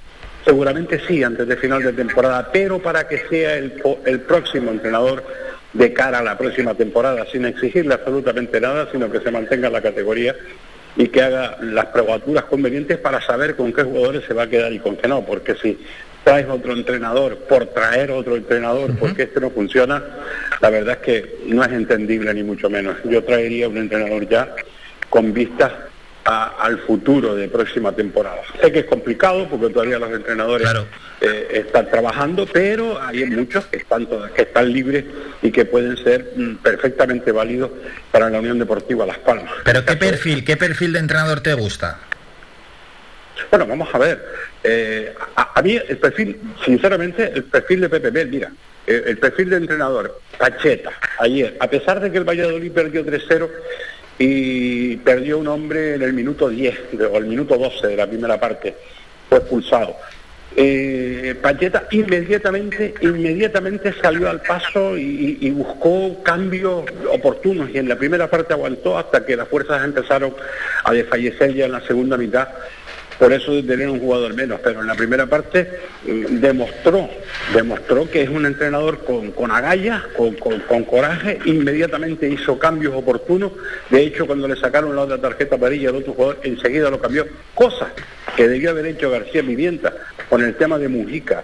eh, el pasado sábado porque Mujica se veía que estaba revolucionado, súper revolucionado y por lo tanto era o bien llamarlo a capítulo aparte que no se hizo o bien o bien hacer el cambio inmediato, porque ya se veía que ese jugador estaba absolutamente revolucionado en el terreno de juego y que podría cometer otra imprudencia como así la tuvo, porque las dos tarjetas, la primera en el centro del campo, una presión a destiempo, y la segunda, pues la verdad es que de crío. De hecho, él se dio cuenta, incluso yo creo que estaba hasta llorando en el césped. No le echó la culpa, ni mucho menos a Mujica, ni muchísimo menos, sino eh, a, que, a que no, no había, no había capacidad de reacción en el banquillo de la Unión Deportiva. Por lo tanto, eso es lo que, lo que. En cuanto al partido en sí, bueno, pues fue un partido que la Unión Deportiva dominó en la primera parte, empezó jugando muy bien, de hecho lle- llegó el tanto de penalti y, y posteriormente, pero te digo, no hubo recursos, no hubo reacción, no hubo absolutamente nada por parte del banquillo de Unión Deportiva Las Palmas y cuando se va perdiendo tú no, no sacas nada con sacar a cinco delanteros como llegó a tener creo la Unión Deportiva Las Palmas si los varones no llegan, ¿no? Por lo tanto, esto es, absurdo. Yo eh, considero que García Pimienta no es el entrenador, ni mucho menos, para la Unión Deportiva, así lo dije al principio, porque es un perfil de- de un juego en donde había que cortar esa sangría eh, de, de goles que tenía la Unión Deportiva Las Palmas encajado y no se ha podido, ni muchísimo menos, todo lo contrario, como tú bien dices, es el segundo equipo peor de la categoría en estos últimos cinco o seis partidos y esto no es de recibo para una Unión Deportiva Las Palmas que a principio de temporada sus aspiraciones eran estar arriba. No lo está y por de méritos propios, sin lugar a dudas. Pues ese amplio análisis también de José Víctor González. Manolo, antes nos has hablado de la situación general de la Unión Deportiva Las Palmas, pero centrándonos en el partido, ¿qué destacarías? Pues el partido, como bien acaba de apuntar José Víctor, tuvo varios momentos, ¿no? Lo que siempre pasa en una película de, de 90 minutos, ¿no? A mí me gustó Las Palmas eh, hasta la expulsión de Rafa Mújica, porque creo que fue superior al, Girona, lo desactivó con combinaciones en juego corto, llegando arriba y, no estuvo nada mal. Ya a partir de, la, de la expulsión, en un error infantil de Rafa Mújica, que pidió perdón, a mí se me rompió el alma también, porque el chiquillo iba por la pelota, pero claro, cuando tienes una tarjeta tienes que calibrar un poco cómo entras. Y, y yo yo comentaba también este fin de semana en mi cuenta de Twitter que Las Palmas hoy por hoy es un equipo desquiciado, ¿no? Eh, lo de Rafa Mújica, lo de Raúl Navas, incomprensible, agredir a un, a un jugador dándole un golpe en el, en el pecho, quedarte con, con nueve. Pero mira, muchos equipos se quedan con 10 futbolistas y le cuesta Dios y ayuda a los rivales a hacerte un gol.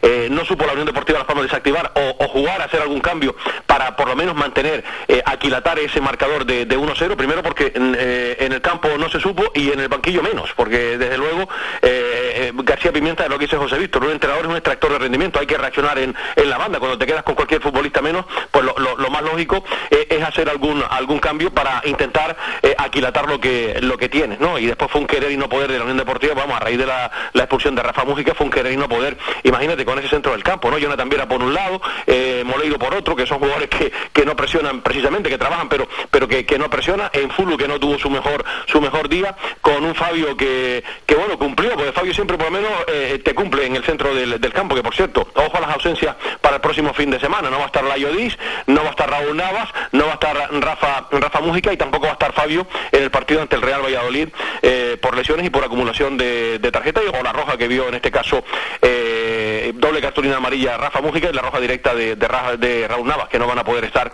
en ese partido ante el Real ante el Real Valladolid. Pero esto es una crónica de una muerte anunciada, querido eh, José Víctor. Eh, es una crónica de una muerte anunciada. No, no hay por dónde coger a esta Unión Deportiva Las Palmas, ¿no? Eso eh, está claro y, y esto se veía venir. Yo por lo menos eh, intuía que esto podía pasar de una u otra forma. Ya eh, esta semana escuchábamos otra vez a Manolo Torres, hace bastante tiempo que ya lo viene, lo viene denunciando. eh, y la perspectiva de- del equipo era esa, ¿no? De, de caer, eh, querido Álvaro, en lo más profundo de, de- la tabla, ¿no? Eh, en el puesto 14, eh, mirando hacia abajo, y menos mal, Pero me- Manolo, menos mal es que tú me lo ibas anunciando, pero no a falta de 11 jornadas estar en decimocuarta posición. Decías que, bueno, igual a casi casi al final, si esto sigue así, a mitad de tabla, pero es que el, el, peor de, tus barruntos ya se ha cumplido y estamos eh, a mitad de marzo. Nada, pero mira, eh, eh, me- me- a mí me duele el alma tener, tener razón y, y que al final yo no... No, claro, razón, claro, porque mira, a ver si los oyentes lo- se van a triste- confundir y se van a pensar que encima estás deseando tener razón. Claro, que no se Lo- confundan lo los oyentes. triste- lo más triste, Álvaro, es que el tiempo eh, esté confirmando lo que ya venía denunciando. A mí me hubiese encantado hablar de otra manera y vender optimismo, pero vamos, fíjate, de 21 puntos Pimienta ha conseguido 6, se han perdido la friolera de, de 15. Hay un dato más dramático, de los últimos 17 partidos solamente se han ganado eh, 3, o sea que así no vas a ninguna, a ninguna parte, y menos mal que los equipos que están en la zona de, de descenso eh, tienen 30 puntos. Aquí lo ahora buscar los 50, los 50 puntos lo antes posible, porque es que no hay tutía, ya, ya esto es una auténtica utopía, que Las Palmas se pueda meter arriba, porque quién demonios confía en esta, en esta plantilla y en este proyecto para conseguir meterte, ya son solo 8 puntos sobre, sobre el Girona. es que si la Real Sociedad B, si la Real Sociedad B en vez de 30 puntos hubiese ganado un par de partidos más, estaría con 35-36, ojito. No, es que eso es lo que pasa. Mira, ¿sabes lo que pasa? Eh, después hay, hay otra que, eh, porque la gente, eh, después, las redes sociales siempre digo yo que es un, un- un sistema muy bonito de comunicación, pero a veces es un auténtico estercolero, ¿no? Y, y he visto cosas, bueno, ya, ya comentaré cuando tenga que comentar, porque está bonito cierto individuo de la Unión Deportiva, voy a omitir su nombre porque evidentemente no merece ni que se le, se le nombre ahora mismo que ha sido un auténtico abrazafarolas, un auténtico pelota y que está eh, eh, que está metido ahora, está bonito para darme consejos a mí, eh, hablando un poco de, de morder la, la mano que me dio que me dio de comer. Está bonito el ínclito y encima, y lo dejo ahí, no es de nuestra tierra, o sea que imagínate, y ahí, y ahí lo dejo, ¿no? Pero eh, es tan bonito para, para dar consejos quien, quien está dentro y, y- y- a mí sobre todo que yo conozco cómo se, cómo se, cómo se guisa el pastel en esa santa casa. Pero repito que no, no se merece ni, ni, dos, ni, ni, vamos, ni, ni dos segundos de, de mi tiempo el nombrar su, su nombre y, y darle más importancia de la, de la que tiene. Porque aquí evidentemente Álvaro, ya cuando empiezas a hablar, dice, hombre, usted estuvo eh, eh, eh, en el pasado, no hablaba antes. Mira, yo No, a pero vamos comentar- a ver, pero no, eh, es que eso está muy mal. Es que, ah, si hay un problema hay que centrarse en el problema, no en los interlocutores y desviar la atención. Es como cuando dejas una crítica sobre algo y te critican a ti. No, oye, por favor, critique la crítica, no me critique a mí. Eh, evidentemente, pero pasa, pasa lo que pasa aquí. Sí, José Víctor. No, no, no, perdona, Manolo, no, no, no, no, es que eh, vamos a ver, o sea, esto nos ha pasado muchas veces en nuestra profesión y, y efectivamente los que más los que más dicen estas cosas son los que menos tienen que hablar, ¿no? O sea, y no hay derecho que a un profesional, y no lo digo porque estemos hablando ahora ni que sea mi amigo, porque amigos tengo muchísimos dentro de los medios de comunicación, al igual que Manolo por suerte, pues no hay derecho, no hay derecho que critique a un profesional como la Copa de un Pino, que efectivamente estuvo en esa casa y precisamente, y eso lo digo yo, no lo dice Manolo, por no comulgar con ruedas de molino, pues pasó lo que pasó, pues parece mentira que un tipejo de esto se, se le ocurra decir lo que está diciendo. Por lo tanto, no, yo sé que no merece dos minutos, yo no voy a dar el nombre tampoco, pero mm, no merece dos, no, merece ni tres, pero sí merece, sí merece una crítica y que se dé cuenta el presidente de la Unión Deportiva La Palma, si quiere darse cuenta que esa es otra, lo que tiene a su alrededor, que no es otra cosa que, como decía mi jefe, mm, lameculos y abrazafarolas. Pues más claro es imposible. Vamos a dejar ese asunto y un último apunte sobre el partido, José Víctor. Eh, a mí me preocupó el no saber encerrarse atrás, el no saber defender. Con 10 con 10 jugadores se puede defender tranquilamente, pero es que fue- dejaron unas facilidades al Girona. Se veía, ¿eh? Se veía con el 1-0, con el 1-0, que ya el Girona casi casi iba a dar la vuelta al partido. Bueno, vamos a ver. Estás hablándome de no se sabe defender con 10, pero es que Las Palmas tampoco sabe defender con 11. Ya, ya, no. Si no sabes con, si no sabes con 10, con 11 tampoco. Por eso digo que es lo que me preocupa. Es que es imposible, es imposible, absolutamente imposible. O sea, eh, yo sigo insistiendo en lo mismo. O sea, yo no creo que fuese el momento del cambio de Pepe pues sobre todo para traer una persona que, que, que- todos sabíamos que todavía no había demostrado nada y que, y que, que ha estado sobre todo con jugadores jóvenes, ¿no? muy jóvenes. Y esto es una plantilla profesional es una plantilla ya donde todo el mundo sabe, sabe a lo que está jugando. Por lo tanto, creo que se equivocó de entrada en algunas declaraciones que hizo, dice todavía tienen mucho que aprender, o sea, pero bueno, vamos a ver, eso se lo puedes decir a ellos en petit comité, no le puedes decir a un jugador profesional eh, de la talla de, que ya Jonathan también le saltó al cuello ya dos veces, o sea, de la talla de Jonathan, de GC, de, de muchísimos de los que están ahí en la Unión Deportiva Las Palmas, de tratarlos de esa forma. Por lo tanto, se equivocó la Unión Deportiva Las Palmas en esta contratación. No ha sabido, ni muchísimo menos, y eso fue lo que pasó en este partido, y vuelvo a lo mismo, el, el, sacar, el dar una solución a esa sangría que estaba teniendo la Unión Deportiva. No le íbamos a pedir que en dos días cambiase la historia, ni muchísimo menos, pero sí a estas alturas de 21 puntos, que son siete partidos, y se dice pronto, tan solo se han conseguido eh, seis, me parece. Por tanto, no, no es de recibir la Unión Deportiva ayer no supo defender con 10, al igual que no ha sabido defender en toda la temporada con 11, ¿no? Bueno, y ya para cerrar este partido, Manolo, no ganamos ni esta vez nos favoreció el VAR, porque GC, que muchos pensaban, levántate ya, que llevas ahí un minuto tirado, gracias a estar tirado allí, el árbitro fue a preguntarle qué pasaba y tras consultar fue a mirar el VAR y pitó penalti. Y luego nos sacó fuera, un penalti que, que había pitado, que parecía claramente dentro del área y luego nos lo sacó fuera.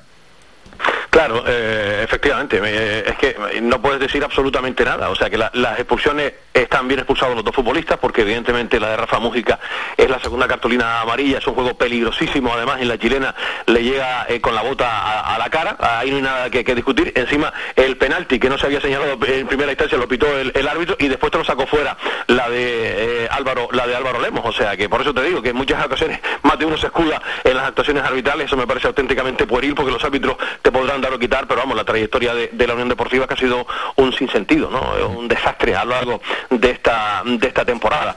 Eh, pero mira, eh, profundizando en lo que, en lo que comentaba José Víctor, ¿tú crees que en un país medianamente serio, eh, y ya sabes que eh, te podrá gustar más o menos Pepe Mel, pero ahí estaba la labor de Pepe Mel. Desde luego hay cosas, ya, ya costó que, que le renovaran a Pepe Mel. Oye, si no confían en esto, daba la impresión que estaban esperando cualquier oportunidad con el Big Data y Big Leche, porque para cargarse, para Si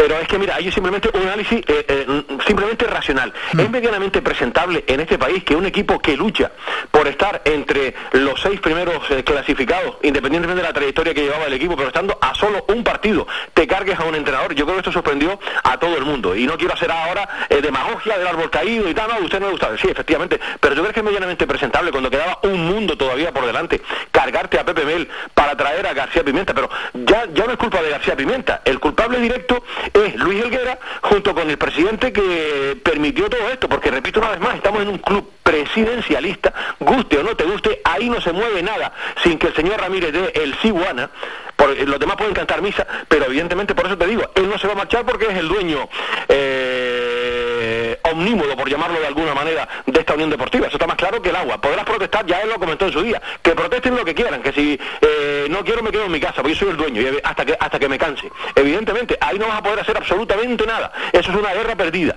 Pero desde luego que sigo pensando que el señor Ramírez es inteligente, aunque lo deportivo no lo está demostrando, pero sí es un tío inteligente, lo que tiene actualmente su patrimonio no lo consigue cualquiera, pero debería rodearse de gente competente y dejar, como decía José Víctor, como diría el maestro José María García, de abraza farolas, de lame traserillo, que lo único que hacen es decirle, sí, mi, mi, mi- mi- mi querido amigo, y, y- y sí, y sí, y sí, y así, eh, ya te digo que esto hay que dar eh, un giro radical. Si la Unión Deportiva Las Palmas quiere mm, vender ilusión, porque imagínate cómo está el público cara a la próxima temporada, campaña es un desastre. El público se fue del campo, pero con mucho tiempo y había gente también por todas las entradas que regalaron a los niños y demás, pero la gente tiene una de- desilusión enorme. Bueno, nos hemos alargado porque la situación es crítica con este asunto. Vamos a recordar rápidamente el resto de resultados. Alcorcón 1, Huesca 0, Oviedo 3, Valladolid 0, Eibar 1, Amorebieta 0, Sporting 1, Tenerife 2, empate a 0 entre el Burgos y la Real Sociedad B. Mismo resultado entre Málaga y Ponferradina, empate a 3 entre Almería y Lugo, victoria 2 a 1 del Mirandés ante el Cartagena y ese empate 1 entre el Ibiza y el Leganés. El líder es el Eibar en solitario con 62 puntos, segundo el Almería con 59, tercero el Valladolid con 58, cuarto el Tenerife con 55, quinta la Ponferradina con 50, sexto el Girona con 49, la Unión Deportiva Las Palmas decimocuarto con 41 puntos y bajan directamente la Real B con 30, Morevieta con 26, Fuenlabrada con 26 y Alcorcón con 17. Vamos a pasar a Primera División, donde se dieron estos resultados. Atlético Madrid 2, Cádiz 1, Levante 1, Español 1, Granada 0, Elche 1, Villarreal 1, Celta de Vigo 0, ese Getafe 0, Valencia 0, el empate a 1 entre el Rayo Vallecano y el Sevilla, la victoria del Betis 1-0 frente al Athletic, la Real Sociedad le ganó 1-0 al Alavés y la victoria Manolo Clara del Barça ante Osasuna. Manolo, el Barça que ya es otro equipo. Que, el Barça es otro equipo y hizo una primera parte extraordinaria. Mira que los Asuna siempre es un equipo muy, muy complicado. Ya le costó más en la segunda mitad porque reaccionó su entrenador, pasó una defensa de, de cinco, pero en la primera parte fue un auténtico rodillo el Fútbol Club Barcelona que le pasó por encima al Club Atlético Osasuna. Desde luego está en un excelente momento de forma, en una semana muy importante eh, porque se enfrentan con el Galatasaray el jueves y después tienen casi nada el partido ante el Real Madrid el próximo domingo. Ayer me, me encantó la eh, en este país que todo el mundo vende humo, dice, no, queda mucha liga por delante. Ayer me encantó la sinceridad de Xavi Hernández, ¿no? Cuando le preguntaban en Movistar, y oiga, el partido del domingo es muy importante para recortar, para seguir luchando por la liga. De mire, vamos a ser serios, que independientemente aunque ganemos allí, la liga es muy difícil que la pueda ganar este año el Fútbol Club Barcelona. Un tipo sensato, que conoce bien el negocio, y hoy por hoy hay un firme candidato a ganar la liga como es el Real Madrid, porque lo decía Xavi ayer, mira, el Madrid tendría que hacerlo muy mal y hasta ahora no lo ha hecho, perder tres o cuatro partidos y que el Barcelona pueda ganar esos tres o cuatro partidos. y eso y hoy por hoy es impensable porque no estamos hablando de Las Palmas, Y estamos hablando Sevilla, del Real Madrid. el Sevilla se ha deshinchado, ha perdido cuatro puntos de los seis últimos puntos. El clásico es el domingo a las 8. Y a este momento queríamos llegar, y ya para despedir a José Víctor, aparte de recordar, y hay que hacer justicia, Mallorca-Real Madrid, hoy a las 8 de la tarde, José Víctor, cuando nos decías aquello que el Madrid en la Copa Europa se transforma, que se transforma, bueno, cuando terminó el partido 1-0 en París frente al Paris Saint-Germain, pocos pensaban en la remontada. Volviste a recordarlo. Y luego en el Santiago Bernabéu, una vez que marcó Mbappé, cada vez creían menos en la remontada. Pero no sé, el Madrid tiene algo. Sí, sí, sin lugar a dudas, ya lo hemos comentado, ¿no? Por activa y por pasiva, por, porque es, su, es, su- es su, su competición, su competición fetiche, es el máximo galardonado de Europa y por lo tanto eh, hizo honor a ello. Eh, por muy mal que esté el Real Madrid en Liga, que en este caso no estaba mal, ni muchísimo menos, pues siempre la Copa de Europa es completamente distinta. Y, y en cuanto a los resultados, antes de despedirme, Álvaro, como decía, bueno, pues destacar ese buen juego que le está haciendo desplegar Xavi al Fútbol Club Barcelona y también pues destacar destacar eh, pues el, el- el- el Atlético de Madrid que tuvo una victoria difícil y complicada pero pero la consiguió al final y la parte alta de la tabla con el Real Madrid líder, Sevilla, Barcelona y Atlético de Madrid, pues está muy bonita, exceptuando la distancia, sobre todo en ese segundo, tercer y cuarto puesto. José. Pues, Sí, José. dime. Sí, ya no, ya para concluir. ¿Cómo ves el partido de hoy? Mallorca-Real Madrid. Bueno, pues un partido complicado, ¿no? Un partido complicado porque eh, el, el- el Mallorca en San Bos, bueno, pues está jugando, está jugando bien y el, el Real Madrid es el equipo a batir siempre, por lo tanto es un partido complicado. A priori tendría que ganar el Real Madrid, pero tuvo un esfuerzo grande, aunque ha tenido días de descanso el pasado pasado miércoles, ¿no? Por lo tanto, hay que esperar un poquito a ver a ver lo que sucede esta noche. Yo creo que el Real Madrid tiene solvencia suficiente y plantillón para para poder solventar este este compromiso y, disipar eh, esas dudas que muchos muchos compañeros de los medios estaban diciendo que el Barcelona se podía acercar si ganaba el partido tiene pendiente, si le ganaba al Sevilla. Bueno, en fin, estamos hablando de muchas especulaciones, por lo tanto, vamos a ver qué es lo que ocurre y hay que tener en cuenta que para el clásico el Barça va a tener un, un importante desgaste también entre semana que juega ante el Galatasaray, por lo tanto también hay que tenerlo muy en cuenta. Se la juega frente a los turcos. José Víctor, como siempre, muchísimas gracias por estos minutos. Feliz semana. Un abrazo muy fuerte, buenos días. Y Manolo, hay que terminar recordando que hoy llega Faicán Deportivo a las 2 de la tarde, aparte de todo esto que estamos comentando, la victoria del Gran Canaria 76, Unicaja 59, con toda la información de este fin de semana. Efectivamente, hoy tendremos a Onofre Jerez como cada lunes para desmenuzar. eh, la parte principal va a estar, lógicamente, analizando el momento actual de, de la Unión Deportiva Las Palmas, pero habrá tiempo, lógicamente, para analizar el resto de la actividad de- deportiva. Álvaro, hablaremos de esa victoria del Gran Canaria, 76-59, que tiene una semana cargada, tres partidos en una semana, martes, jueves y después juega el fin de semana, o sea que tiene una semana cargadita casi nada, efectivamente, el, el Club Baloncesto Gran Canaria en este mes de, de marzo. Y hablaremos también del resto de la actividad eh, polideportiva, que hubo eh, evidentemente de- mucho que, que contar. Y todo eso, Álvaro, como siempre, eh, de 2 a 4, con eh, deportes y buena música para pasar un ratito agradable en la sobremesa tarde de, de Canarias. No, y promete, como siempre, ¿eh? el programa, que nadie se lo pierda. Manolo, como siempre, un placer, un saludo. Un abrazo muy fuerte, buen día para todas y para todos. Faikán, red de emisoras. Somos gente, somos radio. Bueno, la actualidad deportiva, como siempre, este avance y luego Faicán Deportivo de la mano de Manolo Morales y José Víctor, bueno, de Manolo Morales, perdón, la actualidad deportiva es aquí en este programa, luego Manolo Morales a partir de las dos. Paramos y seguimos con más asuntos.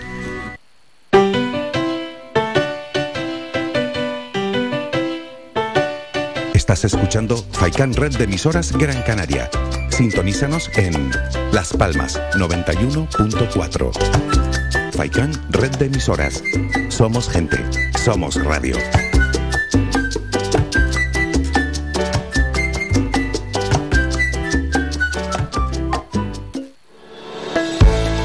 Lunes a viernes a la una de la tarde en Radio Faicán hablamos de salud con el doctor Vázquez. Te ofrece claves y consejos para una vida más saludable. Y todo el año, las 24 horas del día te atienden el teléfono 644 92 91 90. Recuerda 644 92 91 90. Para más información visita joseluisvázquez.es o escribe a info arroba joseluisvázquez.es. Estará encantado de atenderte. Y no lo olvides, ayuda a combatir situaciones de estrés, ansiedad, desánimo y apatía con D Plus, que contribuye al funcionamiento normal del sistema nervioso. En herbolarios y para farmacias, pide D Plus y vuelve a ser tú mismo.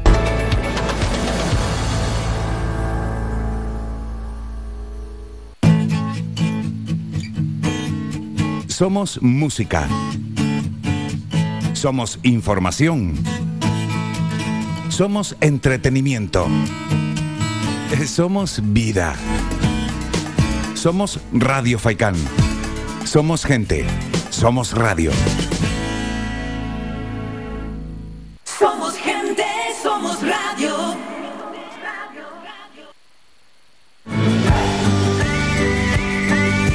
Escuchas Las Mañanas de Faicán con Álvaro Fernández.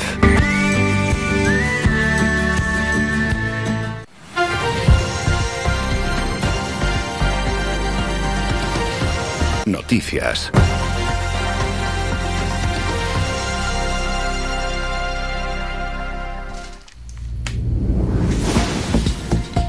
Bueno, que estaba la cosa emocionante y nos hemos liado con el deporte. Vamos con dos minutos de información rápidamente. La borrasca Celia, que llega a Canarias con lluvias persistentes y vientos de hasta 90 kilómetros, ya se hace anotar en nuestra isla en Gran Canaria y principalmente en la zona norte.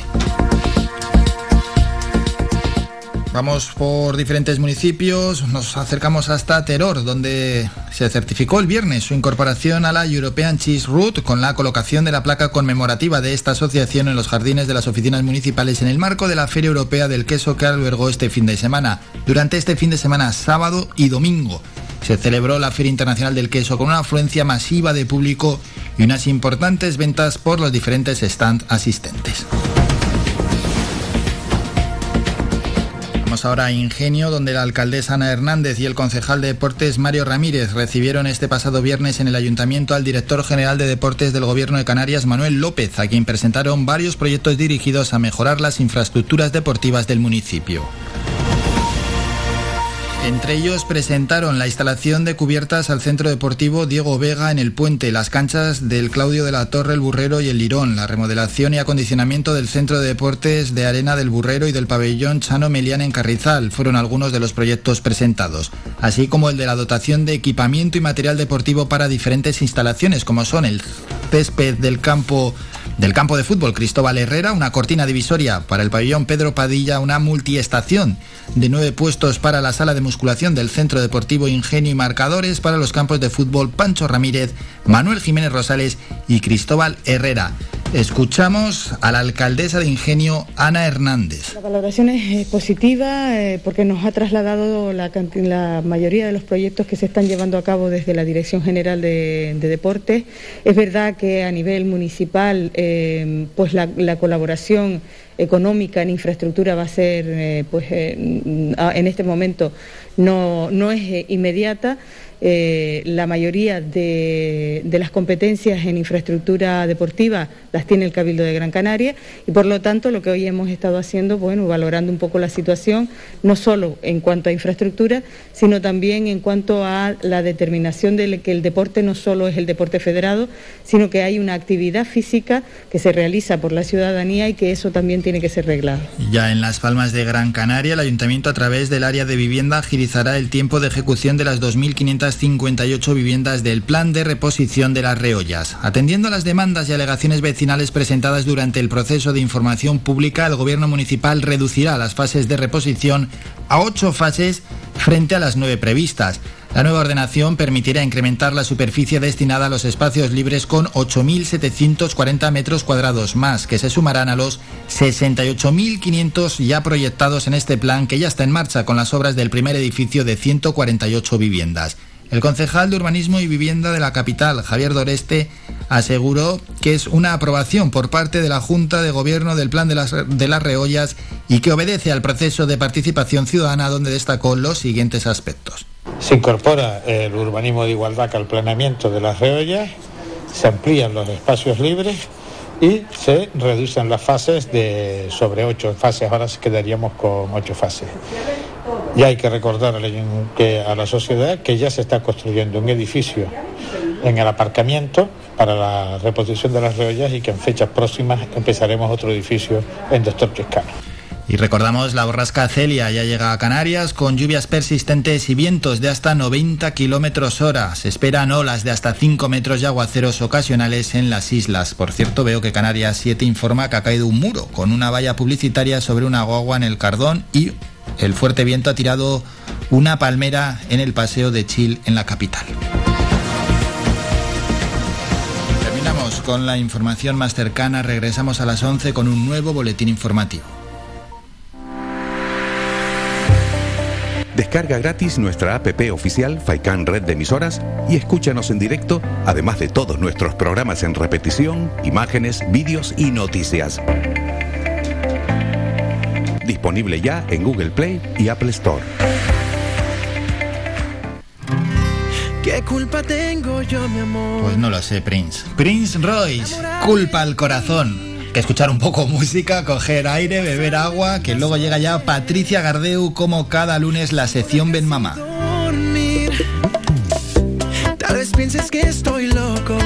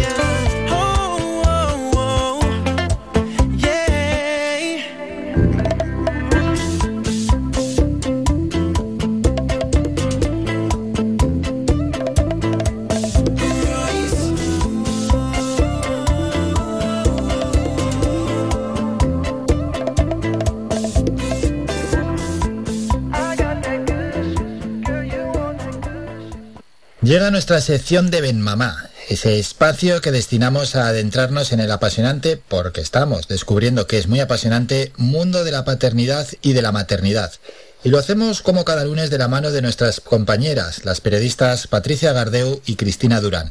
De ellas y de los entrevistados que nos traen cada semana, a veces mamás, a veces papás, otras especialistas de distintas áreas que nos arrojan luz sobre temas de actualidad, sobre asuntos que preocupan en la crianza. Y ya sin más, no esperamos, le damos la bienvenida a Patricia. Buenos días, ¿cómo estás?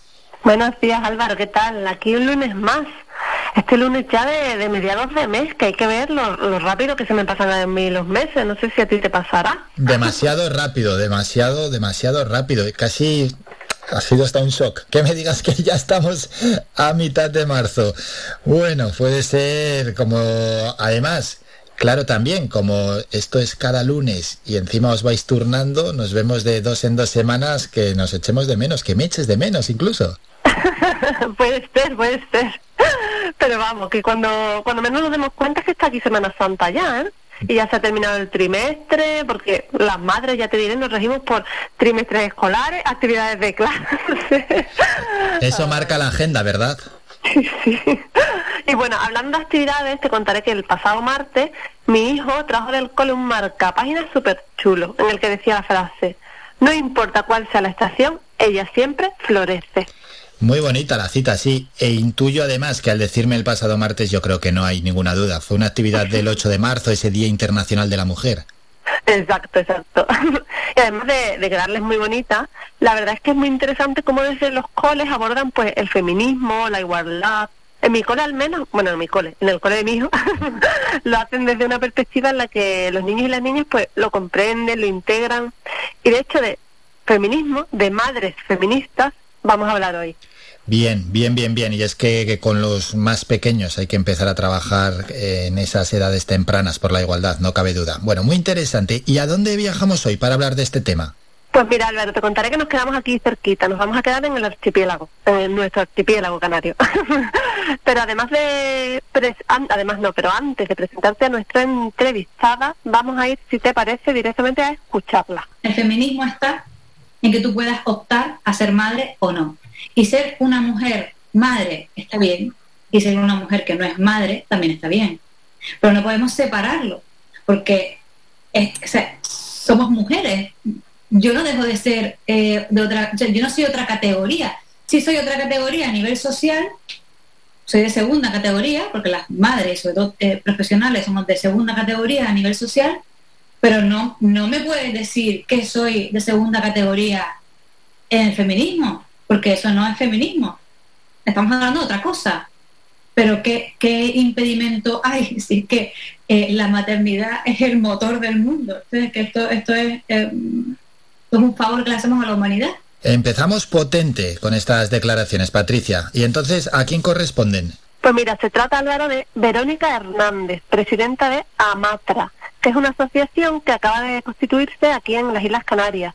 Se presentó nada hace apenas unos días y une a madres, mujeres trabajadoras de las Islas Canarias, con el objetivo pues de trabajar juntas en la defensa de pues de temas como la conciliación efectiva y real y, y toda esa serie de reivindicaciones. Si te parece, vamos a escuchar el mensaje que Verónica lanzaba precisamente el martes 8 de marzo. El mensaje que, man- que, podemos lanzar desde Amatra es que necesitamos ser comunidad, necesitamos estar juntas, necesitamos eh, crear tribu, porque así es como haremos ruido y así es como se nos va a ver. De la otra forma, solas somos invisibles. Madres Canarias juntas para pedir cambios. Y por cierto, ¿qué tipos de cambios o qué van a hacer para lograrlos? Patricia, ¿les contaron? Pues mira, ahora mismo está, nos contaba Verónica, en fase de escucha, lo llamaba ella, ¿no? ¿Mm? Que es pues recompilando testimonios, recopilando experiencias pues de, de cómo las madres trabajadoras de las distintas islas lo viven, cuáles son sus necesidades, sus carencias. Eh, el objetivo es aunar todas esas eh, peticiones y trabajar un poco en base a, a lo que vaya saliendo de esas reuniones, ¿no? También quieren hacer formaciones, pues, sobre, por ejemplo, la, la gestión del tiempo y otra serie de, aspectos, ¿no? Y quieren establecer una vía de comunicación con las administraciones, con los políticos, para llevar a cabo, pues, mm, las reclamaciones, pues, por ahí, ¿no? En, en ese sentido. Sí, reclamaciones que supongo que irán en la línea de lo que hemos hablado tantas veces en Ben Mamá, de que la conciliación entre la vida laboral y personal sea real y efectiva, que haya una, digamos, una corresponsabilidad en la crianza. Esos temas en los que vamos avanzando, pero que se va avanzando muy poco a poco. Entiendo que sobre todo eso pilotarán muchas reclamaciones. Sí, sí, segurísimo que sí. La presidenta de Amatra además nos hablaba de que ya tienen propuestas concretas sobre las mesas. Genial, la escuchamos. Cuando tengamos esos acercamientos en la- entre las asociadas, eh, por ejemplo, va a ser que necesitamos más plazas en los centros infantiles de 0 a 3 años. Porque es de locos que una mujer eh, tenga que pagar casi lo que gana o la mitad de lo que gana por tener a su hija o a su hijo en un centro infantil de 0 a 3 años para poder trabajar y al final ¿qué hace? Pues abandona su puesto de trabajo o reduce su jornada si puede o pide excedencia hasta que el niño es más grande. Y, y otra vez estamos nosotras dependiendo económicamente de otra persona, lo que no nos hace evolucionar, evidentemente. Bueno, el tema de las escuelas, de las escuelas infantiles ya lo hemos hablado alguna vez. Es, a veces la verdad es que parece una auténtica locura, ¿no? Como decía Verónica, tener que pagar la mitad de un sueldo para dejarlo en una. Sí, ahí también está, y, lo hablamos en la entrevista, ¿no? La rigidez en el horario de las escuelas infantiles, sobre todo las públicas, ¿no? Porque, bueno, al final no todas las madres trabajamos en ese horario de oficina, ¿no? De 8 a 3.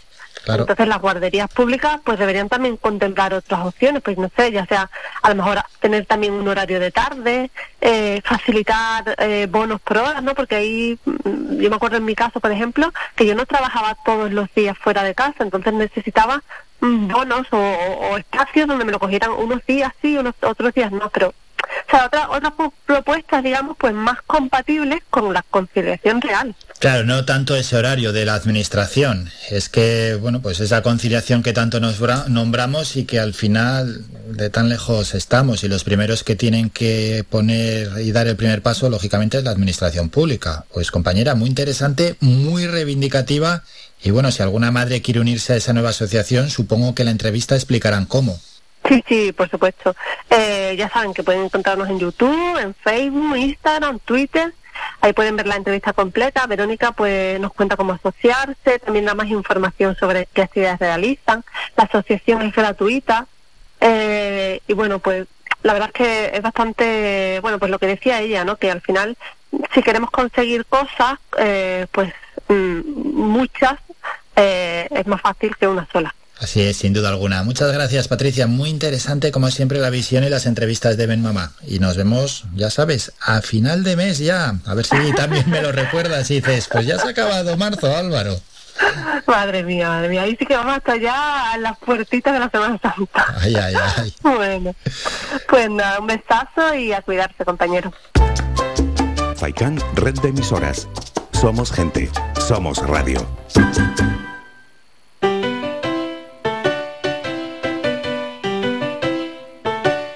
Estás escuchando Faikan Red de Emisoras Gran Canaria.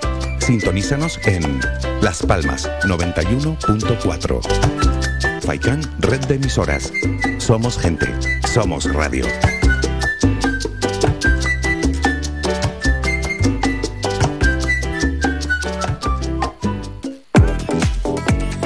A cualquier hora y para cualquier problema, llegan los coches amarillos Llega Desatascos Jumbo 928 230265. Desatascos domésticos industriales y de redes ayuntamientos. Vaciado de pozos, achique de agua, aljibes o por lluvias. Tratamiento de legionela. Trabajos en todo tipo de embarcaciones. 638 748 731. Limpiezas de choque y localización de arquetas ocultas. Más de 34 años sin descanso. 24 horas sin excepción. 928 230265. Pioneros en limpieza de estanques y redes heredades de agua. No contrate intermediarios. Llámenos directo y ahorre tiempo y dinero. 638 748 731.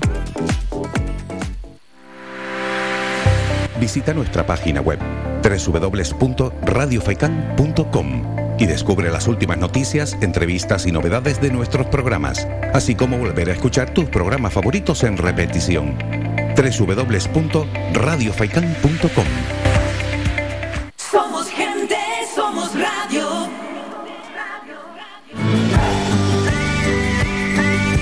Escuchas Las Mañanas de Faicán con Álvaro Fernández.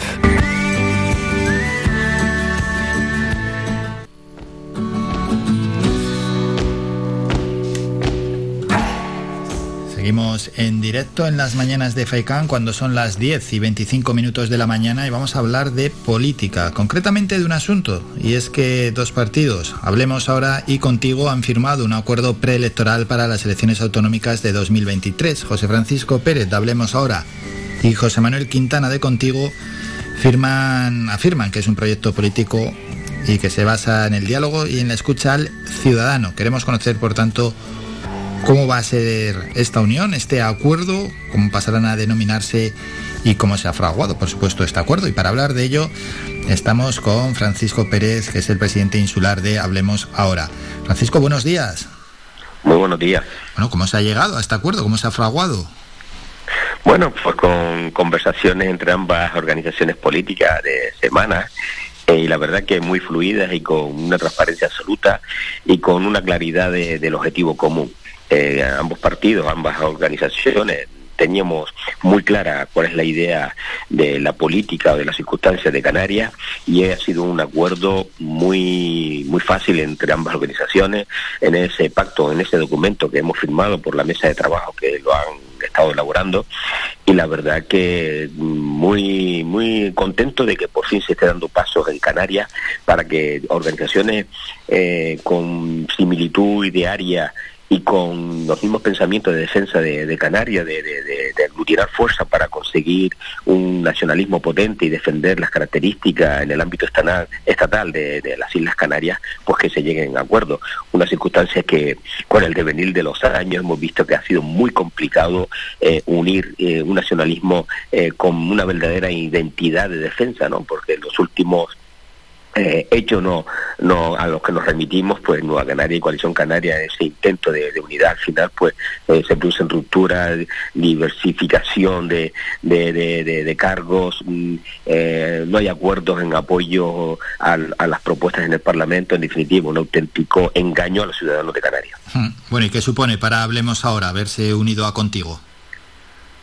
Bueno, pues nosotros mm, dejar claro que es un acuerdo solamente para el Parlamento Autonómico en, en estos momentos. Cada organización mantendrá su identidad a nivel de cabildo y ayuntamiento y esto nos da unas posibilidades de hacernos oír y escuchar en- a nivel de Canarias, a nivel del Parlamento Autonómico, la posibilidad de concurrir a unas elecciones con una posibilidad de, por los topes o las barreras electorales que existen, que son muy complicadas de superar, pues tener esa posibilidad de, conseguir, de poder conseguir representación en el Parlamento para desde ahí pues mm, eh, discutir plantear y, y exigir que se defienda eh, esa, esa transformación social que nosotros queremos para las Islas Canarias, que se, que se, que se evite una vez ese confrontamiento entre provincias, que se, mm, se una unidad del nacionalismo canario para defender la singularidad y las peculiaridades de nuestras islas a nivel estatal, por supuesto.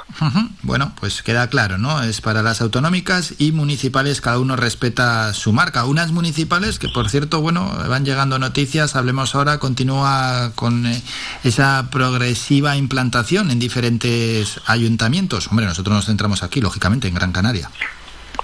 Sí, pues la verdad que sí. Eh, nos da alegría que, el proyecto de Hablemos Ahora esté, cal- esté calando en la isla de Gran Canaria, que es nuestro ámbito de actuación, por así decirlo, ¿no? Y que cada vez municipios se estén constituyendo con una base sólida. No estamos creando organizaciones rápidas y deprisa de forma volátiles para, para dar una imagen de creación de locales sin, sin una base eh, sólida y fuerte para, para, para defender el ideario y el proyecto político de Hablemos Ahora. Y por eso vamos con muy con muy pies de plomo para conseguir esa, esa, esa, esa, esa base sólida, como decía antes. ¿no? Nosotros estamos hablando y trabajando en diferentes municipios con diferentes personas para intentar eh, concretar esos equipos de trabajo, esos consejos locales, para cuando tengamos ya una organización estructurada, pues anunciarla públicamente. ¿no? Ahora mismo nosotros tenemos eh, totalmente constituido trabajando y muy bien, por cierto, en San Bartolomé, Santa Lucía, Tel de Las Palmas, Teró y Aruca. Tenemos estructura en Valle Seco, tenemos estructura en Artenara y bueno, y estamos en negociaciones con compañeros de Nagaete, Santa Bris de Barsequillo y, otros municipios que seguro ante este esta propuesta de defensa de, Gran Canaria, esta propuesta de, de, de regionalismo que, que abandera hablemos ahora pues eh, pues le hagan le hagan la ilusión de participar en este proyecto ¿La ciudadanía se anima o notáis mucho descontento ya con, con la política? ¿O la ciudadanía aún así tiene ganas de, de participar activamente en la política, pero en este caso dentro de los partidos? Es verdad, cuesta mucho implicar a las personas en política, ¿no? No, no en la, en la primera reunión es, eh, hay mucha, mucha incertidumbre, mucha desconfianza, muchos planteamientos de, de, de, de, de disconfort con, con, con la clase política, ¿no? Quizás eh, se la han ganado a pulso esa transmisión de eh, hacia la sociedad de esa desconfianza, ¿no? Por, por, por la falta de, lider- de liderazgo, la falta de ser concreto en las propuestas y por muchas veces por la por, por los vaivenes que dan las propuestas que se hacen a, lo- a la ciudadanía, ¿no? Yo creo que el ciudadano es verdad está muy cansado de, de- la situación de lo, de lo existente y demandan aire frescos en política. Los que le atrae a los que a las personas con hablamos es esa- ese aire fresco, esa gana de, de un proyecto nuevo, diferente, que marque esa diferencia idearia y de propuesta y sobre todo de cercanía con el vecino, porque hablemos ahora se basa sobre todo en el contacto directo, en la cercanía con el vecino, en la escucha, en hablar ahora, no dejarlo para más tarde, porque más tarde puede ser tarde, como decimos nosotros, y esa es la única mm, vía que estamos encontrando para abrir puertas y sensibilidades para que la gente se integre en política, porque es verdad lo que tú dices, que cuesta mucho profesionales, gestores, profesiones liberales, integrarlo en un proyecto político.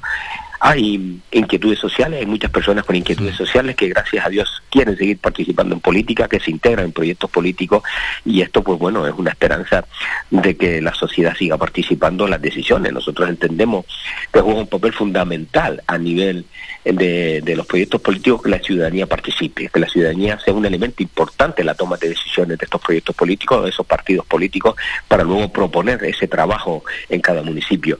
Si se se generan ideas o proyectos a espalda de la ciudadanía, mm, entiendo que vamos al, hacia el fracaso absoluto porque no hay empatía. Y el vecino tiene que ser un factor importante de cualquier organiza- organización política y en Hablemos ahora lo es. Y por eso estamos teniendo la aceptación que se está teniendo en los diferentes municipios. Bueno, y en este acuerdo preelectoral, ¿no? De cara a las elecciones autonómicas del próximo año, en esta unión entre Hablemos ahora y Contigo, se van a denominar Hablemos Contigo. Para el votante, para el oyente que nos escucha, ¿qué viene a aportar Hablemos Contigo que no aporte eh, el resto de partidos políticos? O si tiene su espacio concreto, ¿no? De lo que puede ser el espectro político canario. No- nosotros nosotros trabajamos en un, en un espectro político que es un centro progresista liberal, ¿no? de la misma tendencia de contigo. Yo creo que es un espacio muy demandado por la sociedad, un espacio moderado, un espacio de diálogo, un espacio abierto eh, a la ciudadanía, con de escucha y sobre todo mm, de defensa real de, nuestras islas, ¿no? no anteponer los intereses personales al interés general. Por eso es un, es un proyecto de defensa de, Canarias y abierto a otras fuerzas políticas que vayan en nuestra misma línea, que quieran integrar eh, o se quieran integrar en este en esta propuesta electoral para enriquecerla, pues estamos abiertos totalmente. Nosotros apostamos por la unidad del regionalismo, porque entendemos que si el nacionalismo, regionalismo está unido, nuestra voz va a tener fuerza en Madrid. Nos vemos con, con otras comunidades, ¿no? Donde tiene un- unos partidos eh, nacionalistas importantes que defienden importan- de forma mm, firme su, su autonomía y que tienen muchos mm, eh, iba a decir prebendas, ¿no? Pero tiene muchos resultados positivos a la hora de inversiones por parte del Estado porque son fuertes y se hacen oír y son necesarios para el gobierno de España. Y nosotros apostamos por esa, por esa unidad del regionalismo, para tener esa fuerza y evitar las discrepancias que hasta ahora han habido, ¿no? Donde intereses personales han antepuesto al interés general y nosotros partimos de que de la base de que eso hay que desecharlo desde el minuto uno. Vamos a trabajar por, por esa transformación de la sociedad canaria, defender las peculiaridades y la singularidad de Canarias y no estar en manos de, de quienes usan a, a su antojo eh, no la, la representación que tienen de nuestro archipiélago.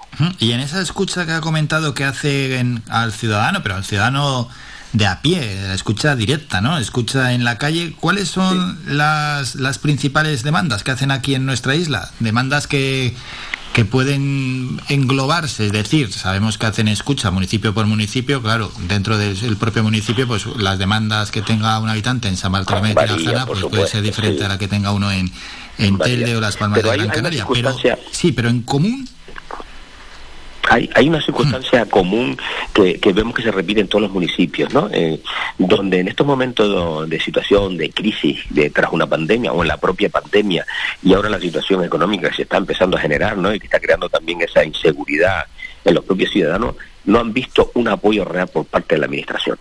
No se ha visto una implicación en- por parte de los servicios sociales en el tema de ayudas, las ayudas de emergencia social, pues en muchos municipios prácticamente se han agotado. La atención al propia ciudadanía en estos casos no ha sido lo diligente que tenía que ser para intentar resolver o minimizar eh, la situación en la que se estaban viendo y se han visto, digamos, abandonados por la administración. Eh, quizás también por, esa falta de previsión de los políticos, por no tener un plan, por no tener un proyecto, por no plantearse en un momento determinado que, venían situaciones duras y tener que dar fuerza o músculo a esa administración municipal y dotarla de partida, de ficha financiera para poder afrontar esa demanda, ¿no? Y yo creo que eh, lo que nosotros mm, vemos en la calle es eh, esa, esa, esa lejanía o esa, o esa falta de, respuesta a la administración a la, a, la, a la problemática del día a día del ciudadano. En este momento el ciudadano no nos pide proyectos de, de desarrollos de infraestructuras en el municipio, sino piden cómo llegar a final de mes porque las circunstancias económica y de crisis, consecuencia de toda esta situación, pues han- le han cambiado la vida, ¿no? Y entonces nos hacen llegar que se han sentido abandonados por la, por la administración. Y esto es un tema que tenemos que empezar a cambiar. Como decía, la política de cercanía es saber y, y- convivir las circunstancias del vecino para poder ayudarle, ¿no? Y aquí se ha mm, cercenado ese contacto con el vecino y, y- y entiendo ese, ese mm, digamos, malestar de los ciudadanos con, con la clase política o quien la administra en estos momentos. Mm, Y unos ciudadanos, bueno, que somos conscientes que pues que tienen una preocupación importante, ¿no? No por solo la situación que vienen arrastrando, de situación difícil para cientos de miles, sino también por el momento que vivimos y que vamos a vivir. Al final, con los precios totalmente disparados, con esa infla- inflación enorme y que encima cada vez es mayor, arrastrando dos años ya de pandemia y la guerra en Ucrania, la situación, cuando menos, es preocupante. ¿eh? Hombre, preocupante para Canarias más. Canarias, donde tenemos una dependencia absoluta prácticamente del turismo, donde esto estamos viendo que se está complicando. Ya tuvimos dos años de cero turismo cero turístico y que ha sido un crack para muchos pequeños y medianos empresarios que muy pocas ayudas han recibido y que las circunstancias de las peculiaridades canarias, de la lejanía, el costo, pues que no se han visto resueltos. Lo hemos visto en, en dos temas importantísimos donde la Administración Central prácticamente ha mirado para otro lado y los partidos centralistas han mirado para otro lado, ¿no? El tema de la inmigración, donde no se ha actuado de, con la forma que tenían que, que- actuarse para resolver un problema de- de- de- de humanidad, ¿no? No tener a estos, a estos, em, inmigrantes unas situaciones dantescas de, convivencia o de- o de internamiento. Y el otro tema de- de- del tema turístico, viene una ministra, nos dice que va a ser un plan estratégico de inversiones para el sector turístico como consecuencia de la crisis. Cuando Madrid a seis horas, pues plantea que no, que hay que esperar que vengan fondos europeos, donde dije que de este plan estratégico, pues no aparece. Por tanto, eh, esto tenemos que cambiarlo y para poder cambiarlo tenemos que tener un un proyecto político fuerte que nuestra voz en Madrid sea potente para evitar circunstancias como la que hemos vivido. Bueno, habrá aprovechado al menos, ¿no? El presidente Ángel Víctor Torres en esta conferencia de presidentes y presidentas en La Palma, que se ha celebrado este pasado fin de semana para transmitir pues, lo que nos está comentando el propio Francisco Pérez. Sí que hemos escuchado a Ángel Víctor que ha solicitado que se estudie un fondo COVID para Canarias ante, bueno, pues la pérdida de turistas que ha ocasionado por la sexta ola de la pandemia y el tema de la inmigración que también lo, lo ha tocado. Lo que, ahora hay que ver si se, si se actúa y si, y si se hace algo. Es que, es que mm, me, me da, no, no sé decir risa, ¿no? Me, me- queda, me da perple- perplejidad eh, escucharlo cuando ya llevamos dos años de pandemia que todavía no se haya actuado con, con esas inversiones económicas para, para el sector más castigado que ha sido el turístico, ¿no? Eh, es lamentable que se llegue a esta situación. Y más reciente todavía, eh, eh, hemos visto con el tema de La Palma, el volcán de La Palma, que todavía el desespero de los, de los vecinos palmeros es mayor porque las ayudas tardan en llegar. Eh, el que no tiene casa in- intenta buscar una solución habitacional lo antes posible y no puede esperar dos años que se valore, que se estudie, que lleguen las, ayudas, que haya que hacer un, estudio y, y al final todo lo que se, se, mete en comisiones eh, políticas o en comisiones informativas o, con- comisiones de, de- de declaración de urgencia, pues al final se retrasa y la, la ciudadanía en este momento no está para, para, para aguantar el retraso, ¿no? Eh, Ya de por sí la administración es lenta, no podemos lentecerla mucho más con estas comisiones. Yo creo que hay que ser operativos y hay que entender claramente la situación de, nuestras circunstancias para, para actuar con esa diligencia, ¿no? El cero turístico para nosotros significa un crack económico porque todos los sectores primarios se ven afectados y mm, muy diferente la economía nuestra a la economía peninsular, ¿no? Y, el, y, el, y en el tema de La Palma pues tenemos claro la desgracia que han sufrido esos ciudadanos como para que todavía las ayudas estén pendientes de llegar en la mayor parte de ellas a la ciudadanía. Y eso es lo que tenemos que evitar. Y, y es muy complicado cuando un partido depende a nivel de Madrid eh, gritar, porque gritar significa a lo mejor que, que ya no cuente contigo en la siguiente, ¿no? Entonces muchas veces pues se mira por otro lado o se, se, se, grita con la boquita pequeña, ¿no? Con la boquita muy cerrada para, para no armar mucho escándalo. Y yo creo que tenemos que ser contundentes con las exigencias, tenemos que ser duros con eh, solicitar lo que corresponde a Canarias por nuestra singularidad o por lo que nosotros aportamos por nuestros ingresos en turismo. Yo creo que, que ahí es donde radica la cuestión, tener una organización eh, regional importante y fuerte para poder afrontar estas circunstancias con garantía. Y un último apunte antes de despedirnos, que siempre está bien también explicar a los oyentes cómo son las hojas de ruta de los diferentes partidos. En este caso, eh, estamos comentando ¿no? que Hablemos Ahora y Contigo han firmado ese acuerdo preelectoral para las elecciones autonómicas del 2023, que queda, queda poco y queda mucho, depende cómo se mire ¿no? para esas elecciones. En cualquier caso, dentro de Hablemos Ahora, ¿cuál es la hoja de ruta que, que os habéis marcado y hasta dónde os gustaría llegar en esas elecciones a las que ya falta algo más de un año?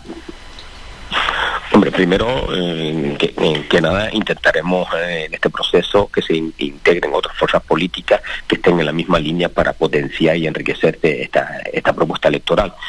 Eh, a nosotros, pues nos gustaría tener mm, una buena aceptación por la comunidad canaria para poder tener rep- representación en el, par- en el Parlamento Autonómico de Canarias y exponer las exigencias y las demandas de los canarios, ¿no? Y, y si tuviéramos una capacidad de, de poder gobernar, pues mucho mejor todavía. Eh, sabemos lo complicado que es por las barreras electorales, sabemos lo duro que puede ser este proceso, pero mm, tenemos ánimo e ilusión de, conseguir el objetivo. Y para eso estamos trabajando en cada isla, eh, estructurando nuestro proyecto político, creando nuevas asambleas locales, eh, estamos en contacto con otras islas para eh, intentar mm, llegar a acuerdos con otras fuerzas políticas que se integren en este proyecto y ya luego se crearía una mesa de trabajo donde las propuestas de, ofrecimiento a nuestro electorado o propuestas de trabajo a nuestro electorado serán marcadas un poco en consenso común para, para ofrecer aquellas que mejor eh, vayan a beneficiar la, la comunidad canaria. Bueno, pues un ratito que hemos pasado hablando de política con el presidente insular aquí en Gran Canaria de Hablemos ahora, José Francisco Pérez. Francisco, como siempre, gracias por estos minutos. Un saludo. A, a ustedes por invitarme. Muchas gracias. Somos la mejor información, música y entretenimiento. Las mañanas de Faikán.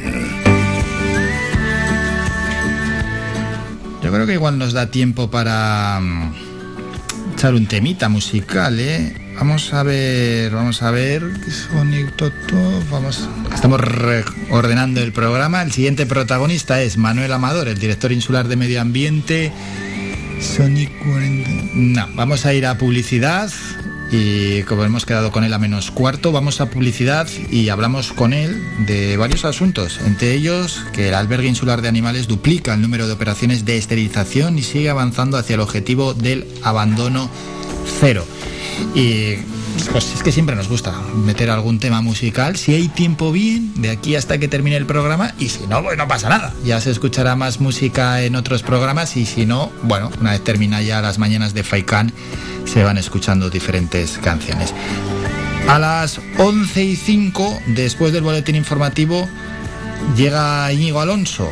Hay que hablar en todo va sobre redes de un asunto, de dos asuntos interesantes. La inmediatez en la información o el periodismo con calidad, con rigor, con profundidad, con análisis. Vamos a, a, enfrentarlo, ¿no? Y por qué ahora prima tantísimo la inmediatez. Eso será a las 11 y 5.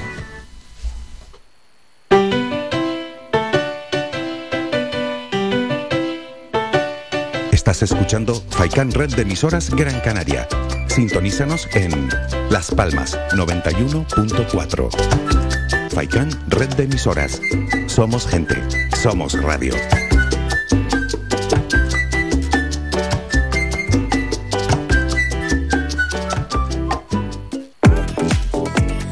A cualquier hora y para cualquier problema, llegan los coches amarillos. Llega Desatascos Jumbo 928 230265. Desatascos domésticos industriales y de redes ayuntamientos. Vaciado de pozos, achique de agua, aljibes o por lluvias. Tratamiento de legionela. Trabajos en todo tipo de embarcaciones. 638 748 731. Limpiezas de choque y localización de arquetas ocultas. Más de 34 años sin descanso. 24 horas sin excepción. 928 230265. Pioneros en limpieza de estanques y redes heredades de agua. No contrate intermediarios. Llámenos directo y ahorre tiempo y dinero. 638 748 731. Somos música. Somos información. Somos entretenimiento. Somos vida. Somos Radio Faikán. Somos gente. Somos radio. Somos gente, somos radio.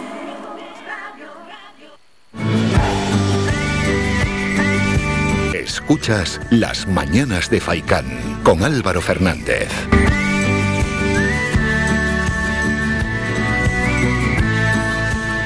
11 menos cuarto. Siguiente asunto que tratamos en las mañanas de Faikán tiene que ver con la esterilización de determinados animales, de la importancia que esto tiene, que nadie piense que esto es- se hace por, por capricho y eh, que hay que avanzar hacia el objetivo del abandono cero. Y todo esto lo traemos a colación porque el albergue insular de animales duplica el número de operaciones de esterilización y sigue avanzando, como hemos dicho, hacia el objetivo de abandono cero e intentando concienciar a la gente de la importancia que no hay que abandonar a los animales, a la hora de adquirirlos hay que adquirirlos con conciencia, que no es un juguete y también con la idea de promover la adopción. Y para hablar de este asunto estamos con el director insular de Medio Ambiente, con Manuel Amador. Manuel, buenos días.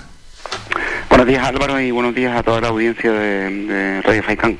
Bueno, vamos a dar unos datos que tenemos sobre esa esterilización de perros y gatos en los últimos años, en 2021, con un registro de 3.811 intervenciones y es una tendencia a la alta que supera las 2025 del año 2020 y las 1970 de 2019. Bueno, cabe preguntarse esta alza a qué se debe, a si se abandonan más perros y gatos o si lo que ha aumentado esta alza de esas intervenciones es que ha mejorado el trabajo del albergue. Hay dos elementos, ¿no? Eh, yo creo que, que- que- que la tendencia habitual es que ha disminuido el, el abandono. Sigue siendo muy importante, una cifra importante en, en Gran Canaria. Y luego que hemos dotado de más personal y em, mayor colaboración en la facultad de veterinaria y, y con ONGs que están interviniendo dentro de, de- del albergue y se está consiguiendo y bueno y hemos eh, invertido en, en- en la mejora de los quirófanos con lo cual los quirófanos pueden ser ya son cuatro operaciones simultáneas que se pueden hacer o cinco, cuatro o cinco no, no recuerdo el número exacto cuatro o cinco eh, operaciones simultáneas que se pueden hacer en, en el albergue para esterilizar los animales. Lo que tenemos que es buscar las camadas indeseadas, ¿no? que la gente no tuviera perros en, eh, embarazados o- o perros que pudieran tener una, una nueva camada que no tienen dónde ubicarlos y los regalan o los sueltan en la calle, etcétera. Y con lo cual hemos hecho un esfuerzo importante por un lado mejorarle el- los quirófanos que tenemos en el albergue y eh, también es verdad que los ayuntamientos nos están eh, reduciendo la entrada de animales, pero ahora mismo eh, no es el mejor día para que me lo comente, porque ahora estamos saturados, ahora en el albergue estamos saturados, porque han habido varias incautaciones de, de- a través de, del Guardia civil y lo hicimos, y eso pues nos complica la gestión del albergue. ¿no? Bueno, complica la gestión y hay que seguir trabajando y hay que seguir mentalizando a la ciudadanía ¿no? de, de la importancia que tiene todo esto que estamos comentando y que al final también la esterilización de los gatos y los pe- y perros, que no es un capricho, vamos. Un capricho es para evitar eso, las, las, las, las camadas indeseadas. Eh, eh, el- el- el- el- en la pirámide de, de decisiones, el que abandona el animal posiblemente es el individuo, ¿no? El ciudadano o la ciudadana que abandona un animal. Eso es lo que tenemos que atajar. Eso es lo y hay que ir a reducir el, abandono. En segundo lugar, cuando ya no, no abandonan, pues los ayuntamientos se tienen que acoger a esos perros o tienen que eh, tratarlos en, en setas. Y en tercer lugar, en la pirámide, pues está el cabildo cuando los ayuntamientos no pueden y los llevamos al albergue y en el albergue pues hacemos un- una campaña de esterilización para después darlos en adopción. Sea, que, que cuando se lleve un perro, para que no sea un otro animal reproductor de eh, posible abandono. Entonces ya te lo llevas y, y bueno, te lo llevas esterilizado, equipado, eh, desparasitado y eso es lo que estamos haciendo.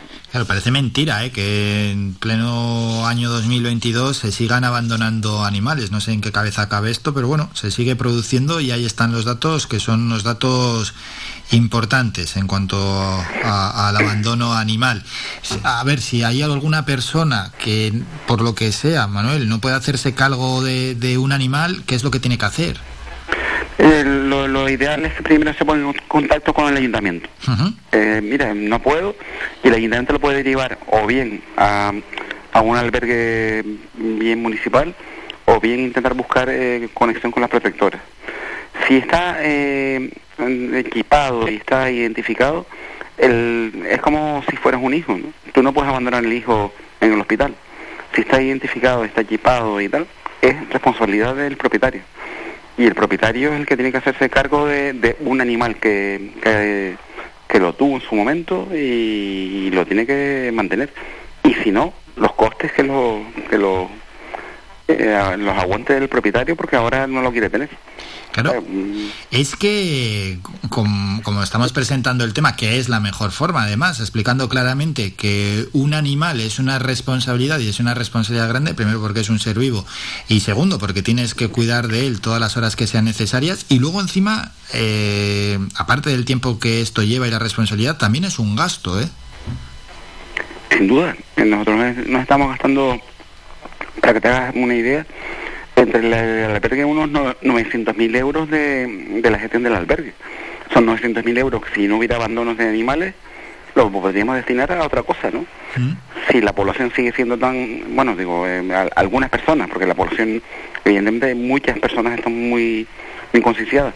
Si parte de la ciudadanía eh, abandona animales, esos son 900.000 euros que en vez de destinarlos a otras cosas que podríamos destinarlas a mm, mucho más importantes o, o- más necesarias, las tenemos que destinar a- al mantenimiento de, del albergue y, bueno, eh, con sus problemas y con sus ventajas, pero mm, ese- el albergue debería existir, porque el albergue es como un geriátrico de perros o una, un- es una cárcel de perros y que bueno, que los tratamos bien, los- eh, pero la idea es que mm, eh, lo ideal sería que no existieran perros en, un- en un albergue, ¿no? Eso sería lo ideal, o que el trabajo al, min- al menos del albergue fuese lo mínimo posible, pero bueno, la realidad es bastante diferente y, y esa enorme cantidad de dinero que se gasta en este caso pues para tratar, para adoptar a estos animales, para esterilizarlos, etcétera. Y pero a lo que me refería también es eh, la propia, el propio individuo, la propia familia que tiene que pensar que cuando va a adquirir un gato o un perro, que al final puede, puede ser puede haber momentos en la vida de, ese animal que se complique la situación sanitaria de- del animal y que esto le suponga un gasto importante. A eso me refiero también, que muchas veces, pues, por lo que suceda, por un accidente, porque el animal envejece, hay que, hay que tratarlo, hay que cuidarlo, a veces tiene que pasar por quirófano, vamos, que es una suma importante de dinero. Eh, se, se estima eh, normalmente que un, un perro o un, un, un animal eh, en tu custodia puede salir entre 3.000 y 6.000 euros al año eh, de mantenimiento.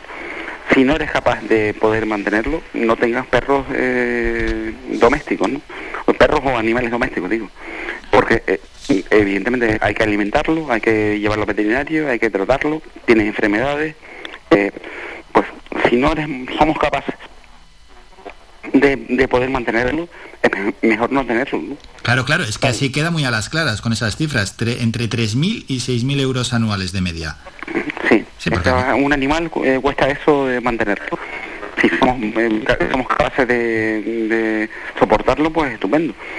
Y si no, hay- evidentemente hay perros muy sanos que no van a dar eh, eh, trastornos hasta, bueno, cuando se pongan viejitos o lo que sea, pero que hay que tener en cuenta que un- una mascota cuesta dinero.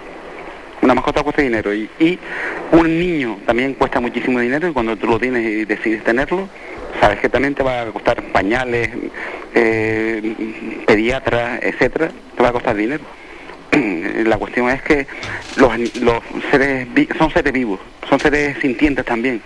Tien- tien- Tienen calor, tienen frío, tienen dolor, eh, tienen felicidad, mm, de todas las, mm, todos los sentimientos que podemos tener nosotros los, los pueden tener las mascotas. Pues hay que tenerlo en cuenta. O sea, que no es que yo ahora eh, un perro se me encariña conmigo y ahora tengo una crisis económica y lo abandono. No, hay que buscar alguna- otra solución. Hay que buscar otra solución y hay que tener un plan. Lógicamente, el- eh, Manuel Amador nos ha puesto el caso de cuando uno tiene un hijo, pues tiene planificada una hoja de ruta con un animal tres cuartos de lo mismo. Tiene que ser prácticamente igual.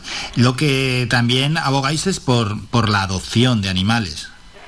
Sin duda. Eh, la- la- lo que hacemos en el albergue es re- recibir los animales abandonados, eso, los esterilizamos, los equipamos, los desparasitamos y los damos en adopción. Y lo que hay que fomentar es la adopción.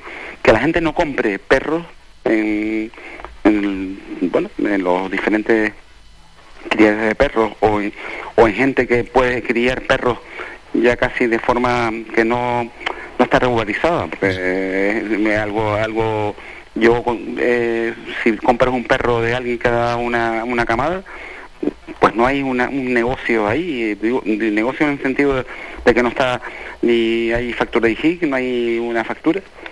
Tú le compras, le pagas la- los 400 euros, 500 euros que te puede costar el perro y te lo llevas. Eso hay que evitarlo.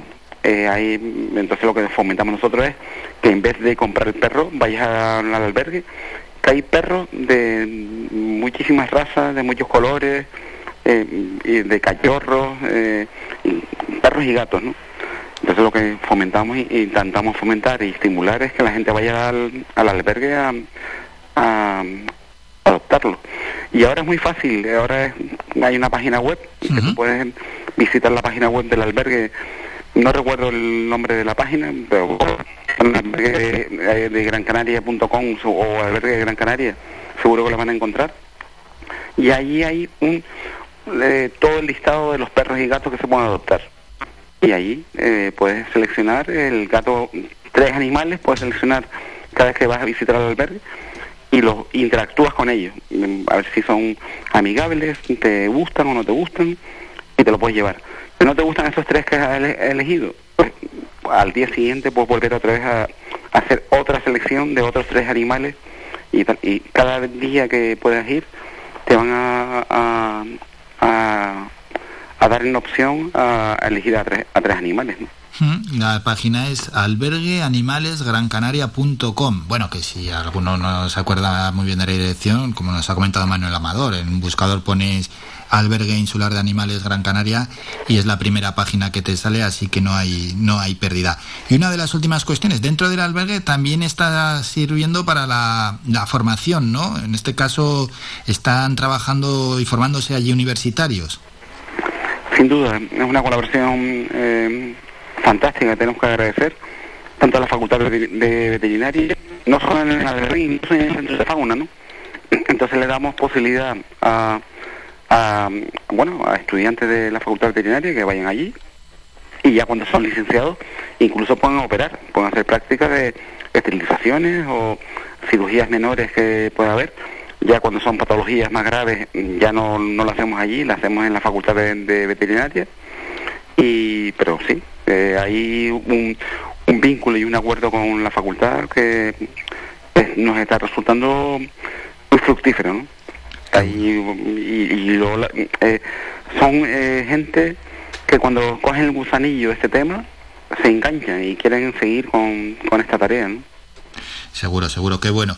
Y ya para terminar, como director insular de medio ambiente, ¿en qué algo que le gustaría anunciar a los oyentes que en lo que estéis trabajando, que se va a trabajar a futuro?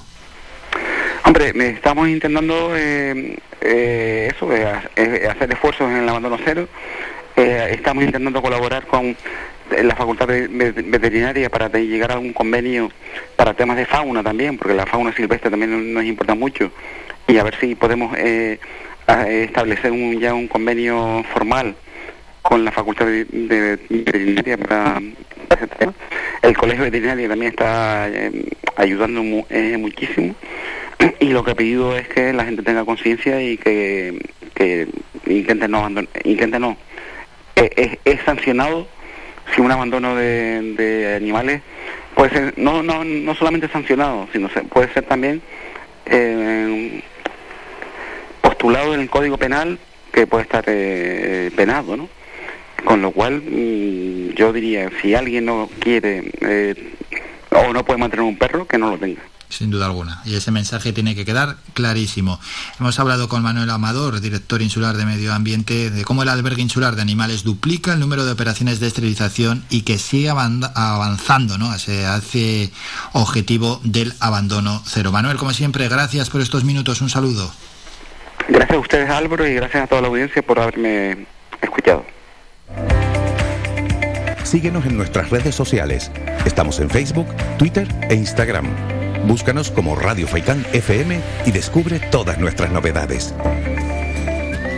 Recordamos la web albergueanimalesgrancanaria.com 124 disponibles para adoptar y ahí vienen las imágenes con el nombre. Yo estoy en estos momentos a la vez que estoy hablando pues viendo también esos animales disponibles para adoptar. Esas fotos, bueno, qué bonitas, la verdad es que sí, estos animales, bueno, que están acogidos por el albergue y disponibles para adoptar para todo aquel que quiera. albergueanimalesgrancanaria.com y ahí también está el contacto del albergue insular de animales del Cabildo de Gran Canaria. Paramos, descanso, publicidad, un minuto, a la vuelta, boletín informativo y luego la sección Todo va sobre redes.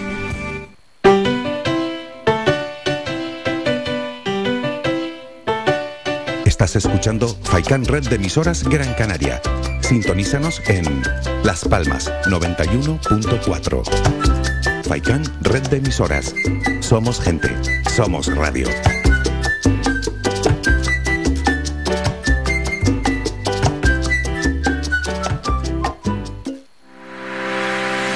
Visita nuestra página web www.radiofaikan.com y descubre las últimas noticias, entrevistas y novedades de nuestros programas, así como volver a escuchar tus programas favoritos en repetición. www.radiofaikan.com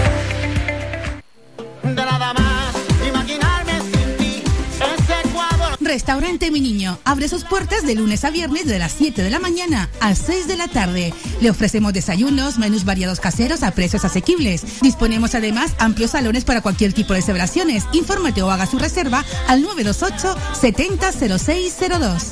Restaurante Mi Niño. Visítanos, estamos en la calle Los Peregrinos, Polino Industrial El Goro Telde. Parking gratuito y fácil conexión con la autopista Gran Canaria 1. Te esperamos en el restaurante Mi Niño.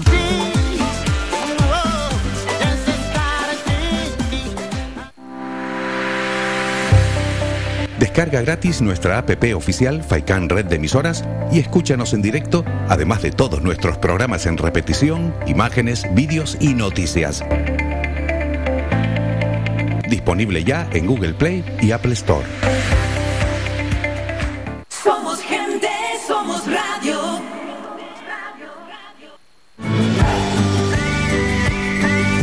Escuchas Las Mañanas de Faikán con Álvaro Fernández.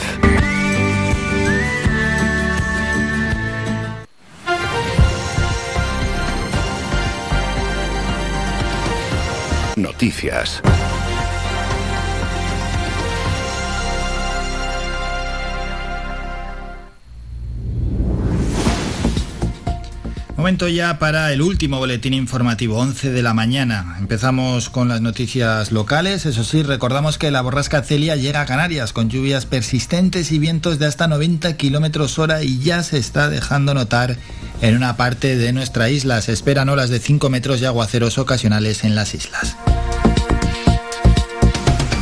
Con las noticias de diferentes municipios. En Santa Lucía de Tirajana, el ayuntamiento continúa con la programación de actividades para las personas mayores del municipio. Además de la campaña de difusión de hábitos saludables durante la primavera, la Concejalía de Servicios Sociales, a través de Acción Comunitaria con Mayores, ha programado cursos de nuevas tecnologías, rutas por el municipio, plantaciones de huertos urbanos y está preparando otras actividades.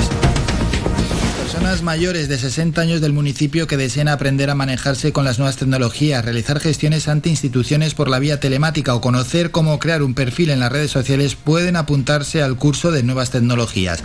Para los amantes del senderismo se ha programado Descubre tu municipio, donde tienen la oportunidad de conocer a pie lugares emblemáticos y culturales de Santa Lucía de Tirajana. La concejala de Servicios Sociales, Mayores, Infancia y Familia, Antonia Álvarez. Hemos editado en formatos papel y digital un dossier de hábitos saludables con almanaque. También se ha instalado cartelería con recomendaciones saludables por las calles de nuestro municipio. Hoy lanzamos, presentamos la nueva, la nueva programación de primavera con actividades grupales en todos los centros de mayores y otras actividades al aire libre. En breve ampliaremos estas actividades. En Telde, la Junta de Gobierno local aprobó la semana pasada por urgencia el expediente elevado por la Concejalía de Contratación. Lo hacen para sacar la licitación del suministro de material para la reforma de las canchas exteriores del baloncesto del Polideportivo Rita Hernández. Hay un presupuesto inicial de 60.500 euros. Y el servicio de asesoramiento jurídico y representación en defensa en juicio del Ayuntamiento de Telde. En este caso, la licitación de asesoramiento legal, que está promovida por el área de asesoría jurídica, está dividida en tres lotes que suman un total de 428.000 euros. De esta cantidad, se destina a la jurisdicción contencioso administrativa 256.800 euros, a lo social 85.600 euros y a la penal civil y mercantil otros 85.600 euros. Más municipios en Santa María de Guía, el Cabildo de Gran Canaria, a través del Consejo Insular de Energía, ha firmado un convenio de colaboración con el Ayuntamiento para integrar las estaciones de recarga de vehículos eléctricos del municipio en la red insular de recarga de vehículos eléctricos de Gran Canaria. En este caso, en Santa María de Guía, se adhieren a la red insular cinco estaciones. Ya en Ingenio, la alcaldesa Ana Hernández y el concejal de Deportes Mario Ramírez recibieron este pasado viernes en el ayuntamiento al director general de Deportes del Gobierno de Canarias, Manuel López, a quien presentaron varios proyectos dirigidos a mejorar infraestructuras deportivas del municipio. Algunos de ellos fueron los siguientes, como es la instalación de cubiertas al Centro Deportivo Diego Vega en el Puente, las canchas del Claudio de la Torre, el Burrero y el Lirón, y la remodelación y acondicionamiento del Centro de Deportes de Arena del Burrero y del Pabellón Chano Milián en Carrizal. Fueron algunos de los proyectos presentados, aunque hubo más. Vamos a escuchar a la alcaldesa Ana Hernández. La valoración es eh, positiva eh, porque nos ha trasladado la, mayoría de los proyectos que se están llevando a cabo desde la Dirección General de, de Deportes. Es verdad que a nivel municipal eh, pues la, colaboración económica en infraestructura va a ser, eh, pues en este momento no, no es inmediata. Eh, la mayoría de, de, las competencias en infraestructura deportiva las tiene el Cabildo de Gran Canaria y por lo tanto lo que hoy hemos estado haciendo, bueno, valorando un poco la situación, no solo en cuanto a infraestructura, sino también en cuanto a la determinación de que el deporte no solo es el deporte federado, sino que hay una actividad física que se realiza por la ciudadanía y que eso también tiene que ser reglado. Terminamos las noticias de nuestros municipios en Teror, que certificó el viernes su incorporación a la European Cheese Route con la colocación de la placa conmemorativa de esta asociación en los jardines de las oficinas municipales y todo ello en el marco de la Feria Europea del Queso que albergó este fin de semana. Y es que durante este último sábado y domingo se celebró la Feria Internacional del Queso con una afluencia masiva de público y unas importantes ventas por los diferentes stands asistentes. Y también recordar que la Galería del Ayuntamiento de Teror inauguró el pasado viernes la exposición de la fotógrafa Elian Blue, se llama Renacer, que está enmarcada dentro de los actos que organiza la Concejalía de Igualdad para conmemorar el Día Internacional de la Mujer.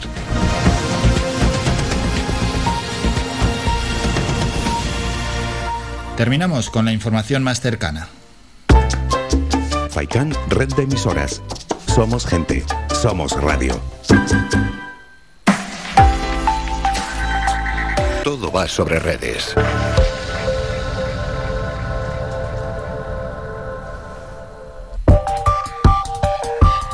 Y en todo va sobre redes, todos los lunes eh, tenemos que tratar asuntos que tienen que ver con el mundo digital, con las redes sociales, etcétera. Y hoy vamos a hablar con Íñigo Alonso de ialonsopereda.es y vamos a hablar de, un asunto en el que yo voy a tomar eh, más participación que en otros temas y que tiene que ver entre la inmediatez que se le da en estos momentos a la información o lo que es en sí el periodismo habitual de rigor, de contraste, de análisis de las noticias.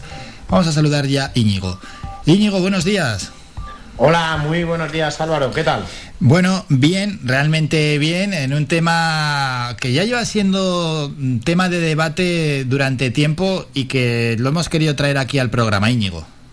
Pues sí, la verdad que siempre traemos temas interesantes, ¿no? Justo estaba escuchando las noticias y cómo hablaba de, esos cursos de, de, digitalización a personas mayores y casualidad en nuestra última charla estuvimos hablando de, de la necesidad ¿no? que tienen esas personas mayores por, por conocer los entornos digitales. Y creo que hoy eh, va a salir un poco este tema para que sepan contrastar un poco la, información, ¿no? Porque no es lo mismo periodismo que todo lo que pueda haber en, en, redes sociales y en entornos digitales en general.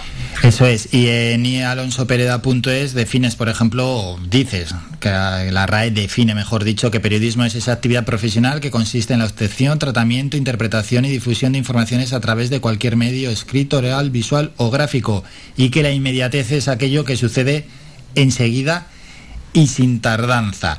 Y hoy juntamos estas dos definiciones porque a día de hoy parece que triunfa el que antes da una noticia y muchas veces no está dando bien la información. Pues sí, eso es. O sea, estamos acostumbrados ¿no? a que vale más a veces, pues eso, la, la velocidad de, un, de un tweet que vemos en, en, Twitter, en la red social Twitter, a la, a la veracidad de, de, muchas noticias, porque realmente el periodismo o, o, los medios de comunicación, pues, pues tradicionales, al fin y al cabo, como, como te vemos a ti o te escuchamos a ti en la radio, pues requiere un trabajo pues de investigación, de documentación, de conocer realmente sobre la noticia, sobre el entorno de la noticia para, para informar de ella. Y al fin y al cabo, pues un tweet, que es el ejemplo que hemos puesto, pues ¿qué, qué es lo que necesitamos? Conexión a Internet, un perfil en Twitter y ya podemos lanzar información, ¿no? Claro. Y bueno, ahí está un poco el, el debate, ¿no? Eh, ¿Qué es lo que preferimos? ¿Rapidez o, o periodismo? Sí, es que hoy cualquiera puede ser informador, informador entre comillas, lo que estás comentando, con tener conexión, con tener un smartphone, una tablet, bueno, un dispositivo de conexión, cualquiera puede, puede informar, con más, menos rigor y, y- informar sobre algo que acontezca. Así que es cierto que bueno, que hay veces que a una persona a título individual ha conseguido por estar en algún momento donde estaba aconteciendo cualquier incidente, accidente, evento, etcétera, imágenes audios que anteriormente no se podían transmitir, pero es que ya cualquiera tiene esa responsabilidad. Al final hay que tener cuidado también con lo que se publica. Sí, sí, sí, la verdad que es eso, que hoy en día cualquier persona con, con una conexión a Internet y unas nociones pues, pues mínimas o básicas de lo que son un poco las redes sociales o cómo se puede publicar, pues al fin y al cabo se puede convertir en, en un difusor de, de contenido o de información, ¿no? Porque como decías, en la entrada que podemos leer en ialonsopereda.es, pues hablamos de esos tres medios tradicionales o tres grandes grupos, ¿no? Porque engloban grandes cosas, ¿no? Que, que tradicionalmente ha sido siempre cómo nos informábamos de las noticias, ¿no? O era o a través de la prensa escrita, pues lo típico, lo tradicional son los periódicos, pero pues también las revistas y otro tipo de, publicaciones impresas, ¿no? Lo que es la prensa escrita, eh, qué decir de la radio, ¿no? Que estamos en, radio ahora mismo, en directo, o también pues la, la televisión o otros formatos audiovisuales, pues como el cine y demás, ¿no? Sobre todo la, la televisión, ¿no? Eran estos tres, prensa escrita, radio y televisión, donde nos podíamos informar de las noticias. Pero en estos últimos años, pues de repente, pues te puedes informar igual o por igual, pues eso, en Twitter, en Instagram, o el ejemplo que pongo en, en el podcast de cómo este año, pues ya las campanadas juntaron a, dos generaciones, ¿no? Eh, Ibai, es un influencer, y, y Ramón García, que era un presentador ya consolidado de, televisión. Claro, te puedes informar por igual y de hecho los medios tradicionales todos tienen su, su formato digital y todos tienen sus, sus redes sociales. Las utilizan mejor o peor, pero todos o casi todos tienen esas redes sociales. Pero en lo que se refiere a la inmediatez, ¿no? Tenemos los medios digitales que no, no buscan tanto la inmediatez o no, al menos no son tan culpables de esta inmediatez de la información como son las redes sociales. Las redes sociales son las grandes culpables ¿no? de, de- de esta inmediatez y sobre todo quizás la mayor es Twitter. Sí, sí, sí, el, gran ejemplo de inmediatez es Twitter porque se definen en poquitos caracteres lo que en prensa o en medios tradicionales pues serían los titulares, tú lo puedes marcar ahí, con un- ahí juntando un vídeo una foto y ahí ya estás eh, eh, difundiendo información, ¿no? Pero entonces hay, que creerse bien toda esta información porque claro, eh, tiene un doble, un doble poder, ¿no? Porque ahora eh, cuántos medios de comunicación pues se están fiando de, de todas esas declaraciones o testimonios que llegan pues por ejemplo de la guerra no Eh, pues hay un montón vale pero está claro que si lo escuchamos ya en un medio de comunicación pues ha estado filtrado ha estado analizado pero pero bueno tiene ahí su- sus pros y sus contras no las redes sociales pues enseguida pues puedes publicar un poco lo que está pasando o lo que estás viviendo en un momento determinado o tu opinión y, y claro y los medios de comunicación al fin y al cabo pues dais ya una visión pues pues mucho más trabajada lo que tradicionalmente se ha conocido con- como periodismo. Claro. y es cierto que las dos vertientes tienen que, saber compaginar, ¿no? Porque ahora mismo estamos hablando, estamos haciendo una sección de radio, pero se está difundiendo a la vez en, redes sociales y después se va a poder ver en redes sociales. O sea, una cosa es que los medios de comunicación utilicen las redes sociales para difundir más su información y otra cosa es toda esa gente que, publica o que de- difunde información porque sí. Entonces aquí es donde hay que tener un poquito de cuidado y para que no nos cuelen noticias falsas. Eso es, esas fake news, esas noticias falsas de las que luego también en otro programa podemos eh, llegar a hablar que, bueno, por desgracia abundan y muchas veces eh, el receptor no sabe filtrar bien, ¿no? Cuando es una noticia falsa, a veces hasta nosotros los medios de comunicación nos equivocamos y damos por buena alguna noticia falsa, lo cual es bastante grave, pero es así. Y en lo referente a la inmediatez, esa ansia por querer ser el primero, pero si Íñigo, si muchas veces puedes ser el primero en dar una información en Twitter, pero si es que al final, hoy por hoy, si no tienes el contenido en exclusiva, el resto te va a dar igual, porque puede ser el primero, pero es que da igual, que es que después de ti, al segundo va a ir el resto. Y con lo mismo, y si no te copian y no te mencionan, ni da igual, si al final la inmediatez muchas veces, quitando cuando tienes el contenido en exclusiva, la inmediatez por ser el, el primero en, en, informar de ciertos asuntos que sabes que detrás va, van a ir el resto, te va a dar un poco igual, porque al final que hayas sido el primero, mucha gente ni lo va a saber y ese contenido se, se difumina. Yo abogo, como siempre, por bueno hay en cosas que sí que solo con, comentarlo pues un gol no vas a estar hablando de un gol 10 minutos gol del Real Madrid bueno pues gol del Real Madrid ya está informas de eso y, se acabó pero de ciertas noticias yo prefiero el, el análisis, el, el rigor, que, que, que, lo documenten en cierta medida y que la noticia sea completa, no que nos pongan un titular y se acabó. Eso es, sí, sí, sí. La verdad que, que, yo también estoy un poco contigo, ¿no? O sea, el ser el primero a veces no implica que vayas a ser el mejor. Entonces, pues bueno, todas estas redes sociales eh, nos dan eh, nos dan una, un nuevo medio de comunicación, ¿no? Que, que antes nos teníamos que, que, que, buscar la información en esos tres que ya hemos mencionado. ¿Mm? Y ahora hay un nuevo medio de comunicación donde parece que la rapidez es lo más importante, pero no. Yo, yo opino pues también parecido, ¿no? Que hay, que hay que contrastar un poquito y ver realmente y que seas el primero no significa que sea el mejor contenido. Y, y sí que podemos ver un poco poquito pues pautas pues sobre todo para que no nos la cuelen tanto con contenidos muy eh, pues falsos. Falsos falsos falsos y malintencionados. Pero luego está Íñigo por ejemplo también que debido a la inmediatez y a las redes sociales informarnos a través de Twitter por ejemplo que el receptor la ciudadanía parece que se ha acostumbrado ya a recibir las noticias en forma de titular. Pueden entrar en un medio digital y empezar a leer el medio digital, leen los titulares, ¿no? Los titulares de las noticias y no pinchar en ninguna. Y al final nos estamos informando muchas veces a base de titular.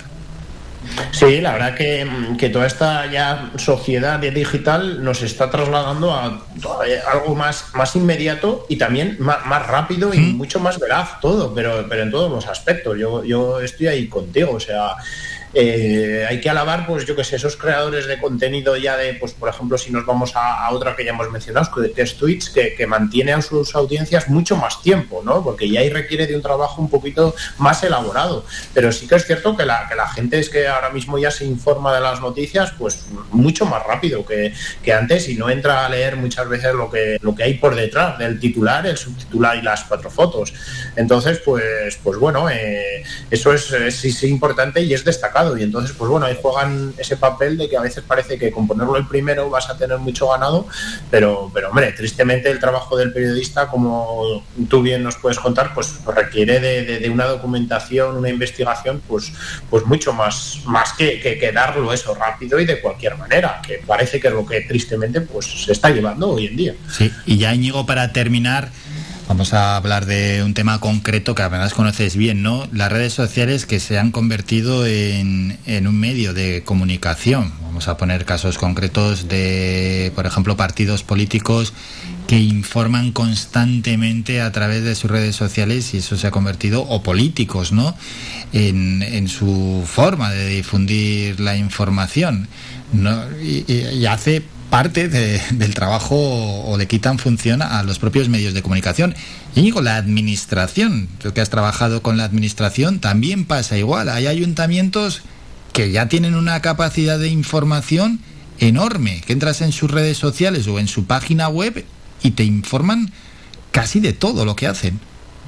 Sí, la verdad que, que, es un poquito esa, esa gran fuerza ¿no? que, que, que, tienen, por otro lado, las redes sociales, pero también sabiendo contrastar. Mm. Es decir, pues, pues al fin y al cabo se han convertido en un medio de comunicación más, ya no tienen la necesidad de, de pasar por esa por esa prensa escrita, por esas radios o por esas televisiones para, para, llegar a su público objetivo, porque encima los que siguen esos perfiles de administraciones por lo general son sus ciudadanos, o, el partido político, como mencionabas, por los interesados en, en, cada partido político, entonces llegan justo a su público objetivo sin necesidad de muchas veces dan titulares o noticias solo en sus redes sociales. Pero claro, aquí hay que tener en cuenta eso, saber que son las redes oficiales de esa administración, de ese partido, para que no nos confundan. Y entonces, pues bueno, si están bien filtradas, si están tratadas con objetividad, que es uno de los temas que también podríamos tratar algún día, y que no se puede tampoco eh, centrar a unas personas u otras o con unos objetivos, pero si están tratadas con objetividad, pues llegan de forma directa al público objetivo, pues, pues en ocasiones, pues, pues mejor que hasta por, por los medios que a veces ya el ciudadano a veces pues deja hasta de, de- consumir eh, en ocasiones. Bueno, y ya para terminar, Íñigo, hemos puesto el caso dentro de las redes sociales eh, sobre inmediatez o noticias con mayor profundidad de políticos y partidos políticos. Hemos hablado también de la administración que cada vez juega un papel mayor. Vamos a poner un ejemplo que tú conoces muy bien antes de despedirnos, que es el ámbito deportivo, ¿no? Has cubierto ya unas cuantas vueltas ciclistas a España y yo te quería preguntar, ¿Qué prima, por ejemplo, en el deporte? Porque aquí sí que se mezcla muchísimo entre la inmediatez, porque es totalmente necesaria en algunos momentos deportivos, pero también no todo tiene que ser a golpe titular. Un momento de reflexión y de análisis tiene que haber en el deporte, ¿no? Pues sí, la verdad que es que los deportes eh, priman, priman muchísimo lo que es la inmediatez, que solo pueden dar la- prácticamente pues las redes sociales eh, tienen una gran fuerza para dar esa, esa inmediatez, pero joder, la verdad que, que los análisis y la investigación que, hay por detrás en los medios, pues es realmente práctica, ¿no? Y, y ya muchas cuentas de estas que dan inmediatez, ¿no? O sea, que cada uno lo traslade al deporte que le guste, pues es que realmente ya empiezan a trabajar eh, personas o equipos de personas ya, pues en ocasiones hasta similares a los de los medios, por esa importancia que tienen, ¿no? Sobre todo si son pues ya páginas web que trasladan noticias o, o dan esa actualidad. Pero sí, sí, la verdad que, que en los deportes es algo súper... Porque, súper por ejemplo, Íñigo, en la Vuelta a España que, que habéis cubierto ya tantas veces, en, en medio de una etapa hay lo que prima, es la inmediatez, el quién se ha escapado, quién se ha caído, que, quién se ha descolgado, el tiempo que hay entre un corredor y otro, quién gana.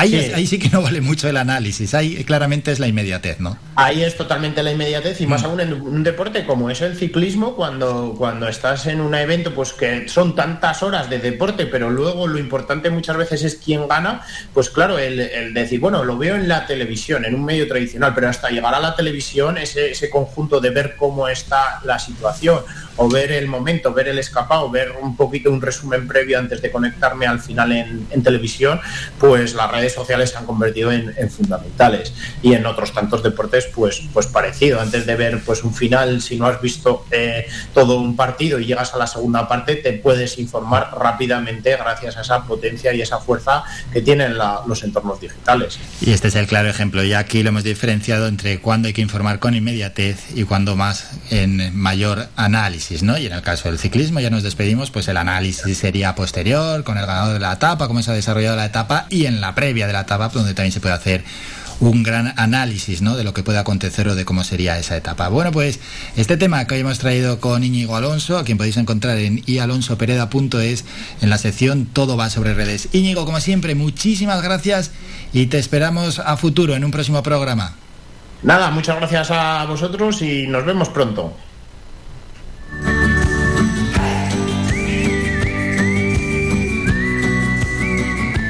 Toca parar un minuto, nos vamos a publicidad y a la vuelta regresamos con el cierre del programa.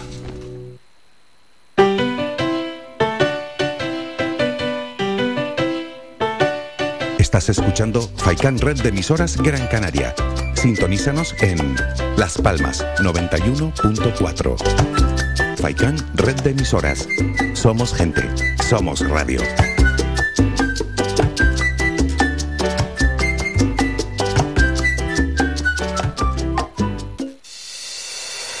Clínica Arnau es su centro sanitario privado de referencia del municipio de Telde. Fundada en el año 2004, en la actualidad disponemos de dos centros asistenciales, Clínica Arnau Telde y Clínica Arnau ubicado en Las Huesas. Disponemos de una amplia cobertura de asistencia sanitaria privada vinculada a compañías de seguros de salud, mutualidades de funcionarios, mutuas de accidentes laborales, accidentados de tráfico.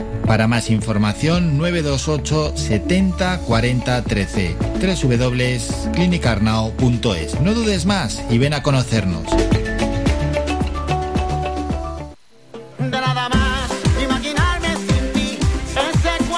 Restaurante Mi Niño abre sus puertas de lunes a viernes de las 7 de la mañana a 6 de la tarde. Le ofrecemos desayunos, menús variados caseros a precios asequibles. Disponemos además amplios salones para cualquier tipo de celebraciones. Infórmate o haga su reserva al 928 700602. Restaurante Mi Niño. Visítanos, estamos en la calle Los Peregrinos, Polino Industrial, El Goro Telde. Parking gratuito y falsi conexión con la autopista Gran Canaria 1. Te esperamos en el restaurante Mi Niño.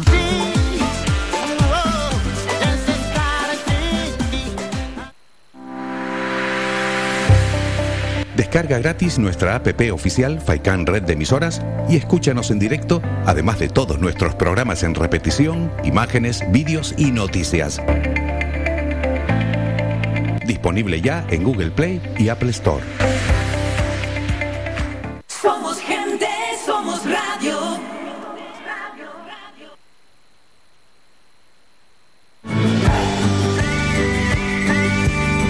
Escuchas Las Mañanas de Faicán con Álvaro Fernández.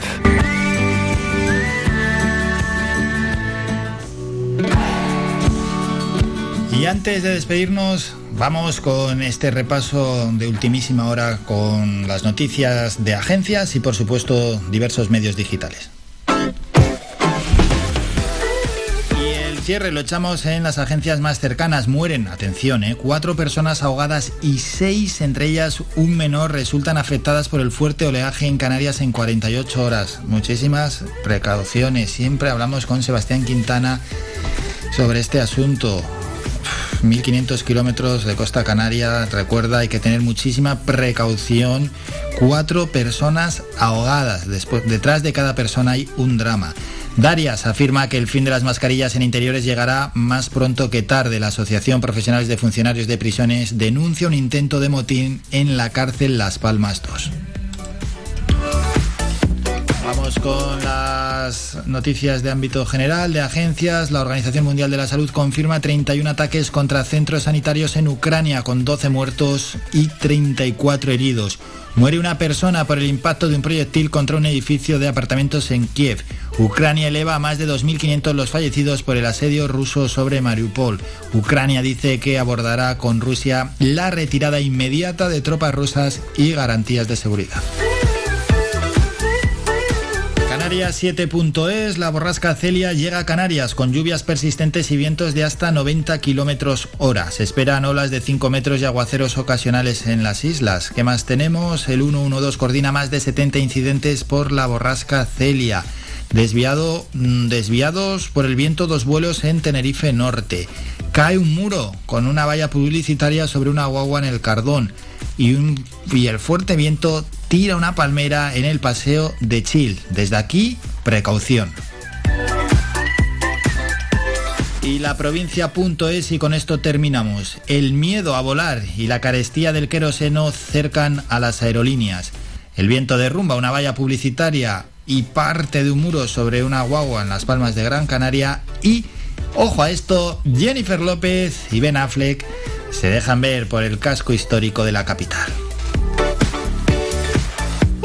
Ahora sí que sí, nos vamos, ponemos ya punto y final al programa. A la una, el doctor José Luis Vázquez. A las dos, Faicán Deportivo con Manolo Morales, que nadie se lo pierda. Y a las seis y media, Locos de Remate. Y entre medias, la mejor música, la música de Radio Faicán. Un saludo de Álvaro y nos citamos ya para mañana martes, como siempre, a partir de las ocho y media de la mañana. Hasta entonces, que pasen un gran día. Adiós, adiós. Ha escuchado Las Mañanas de Faicán con Álvaro Fernández. Le esperamos de lunes a viernes de ocho y media a once y media.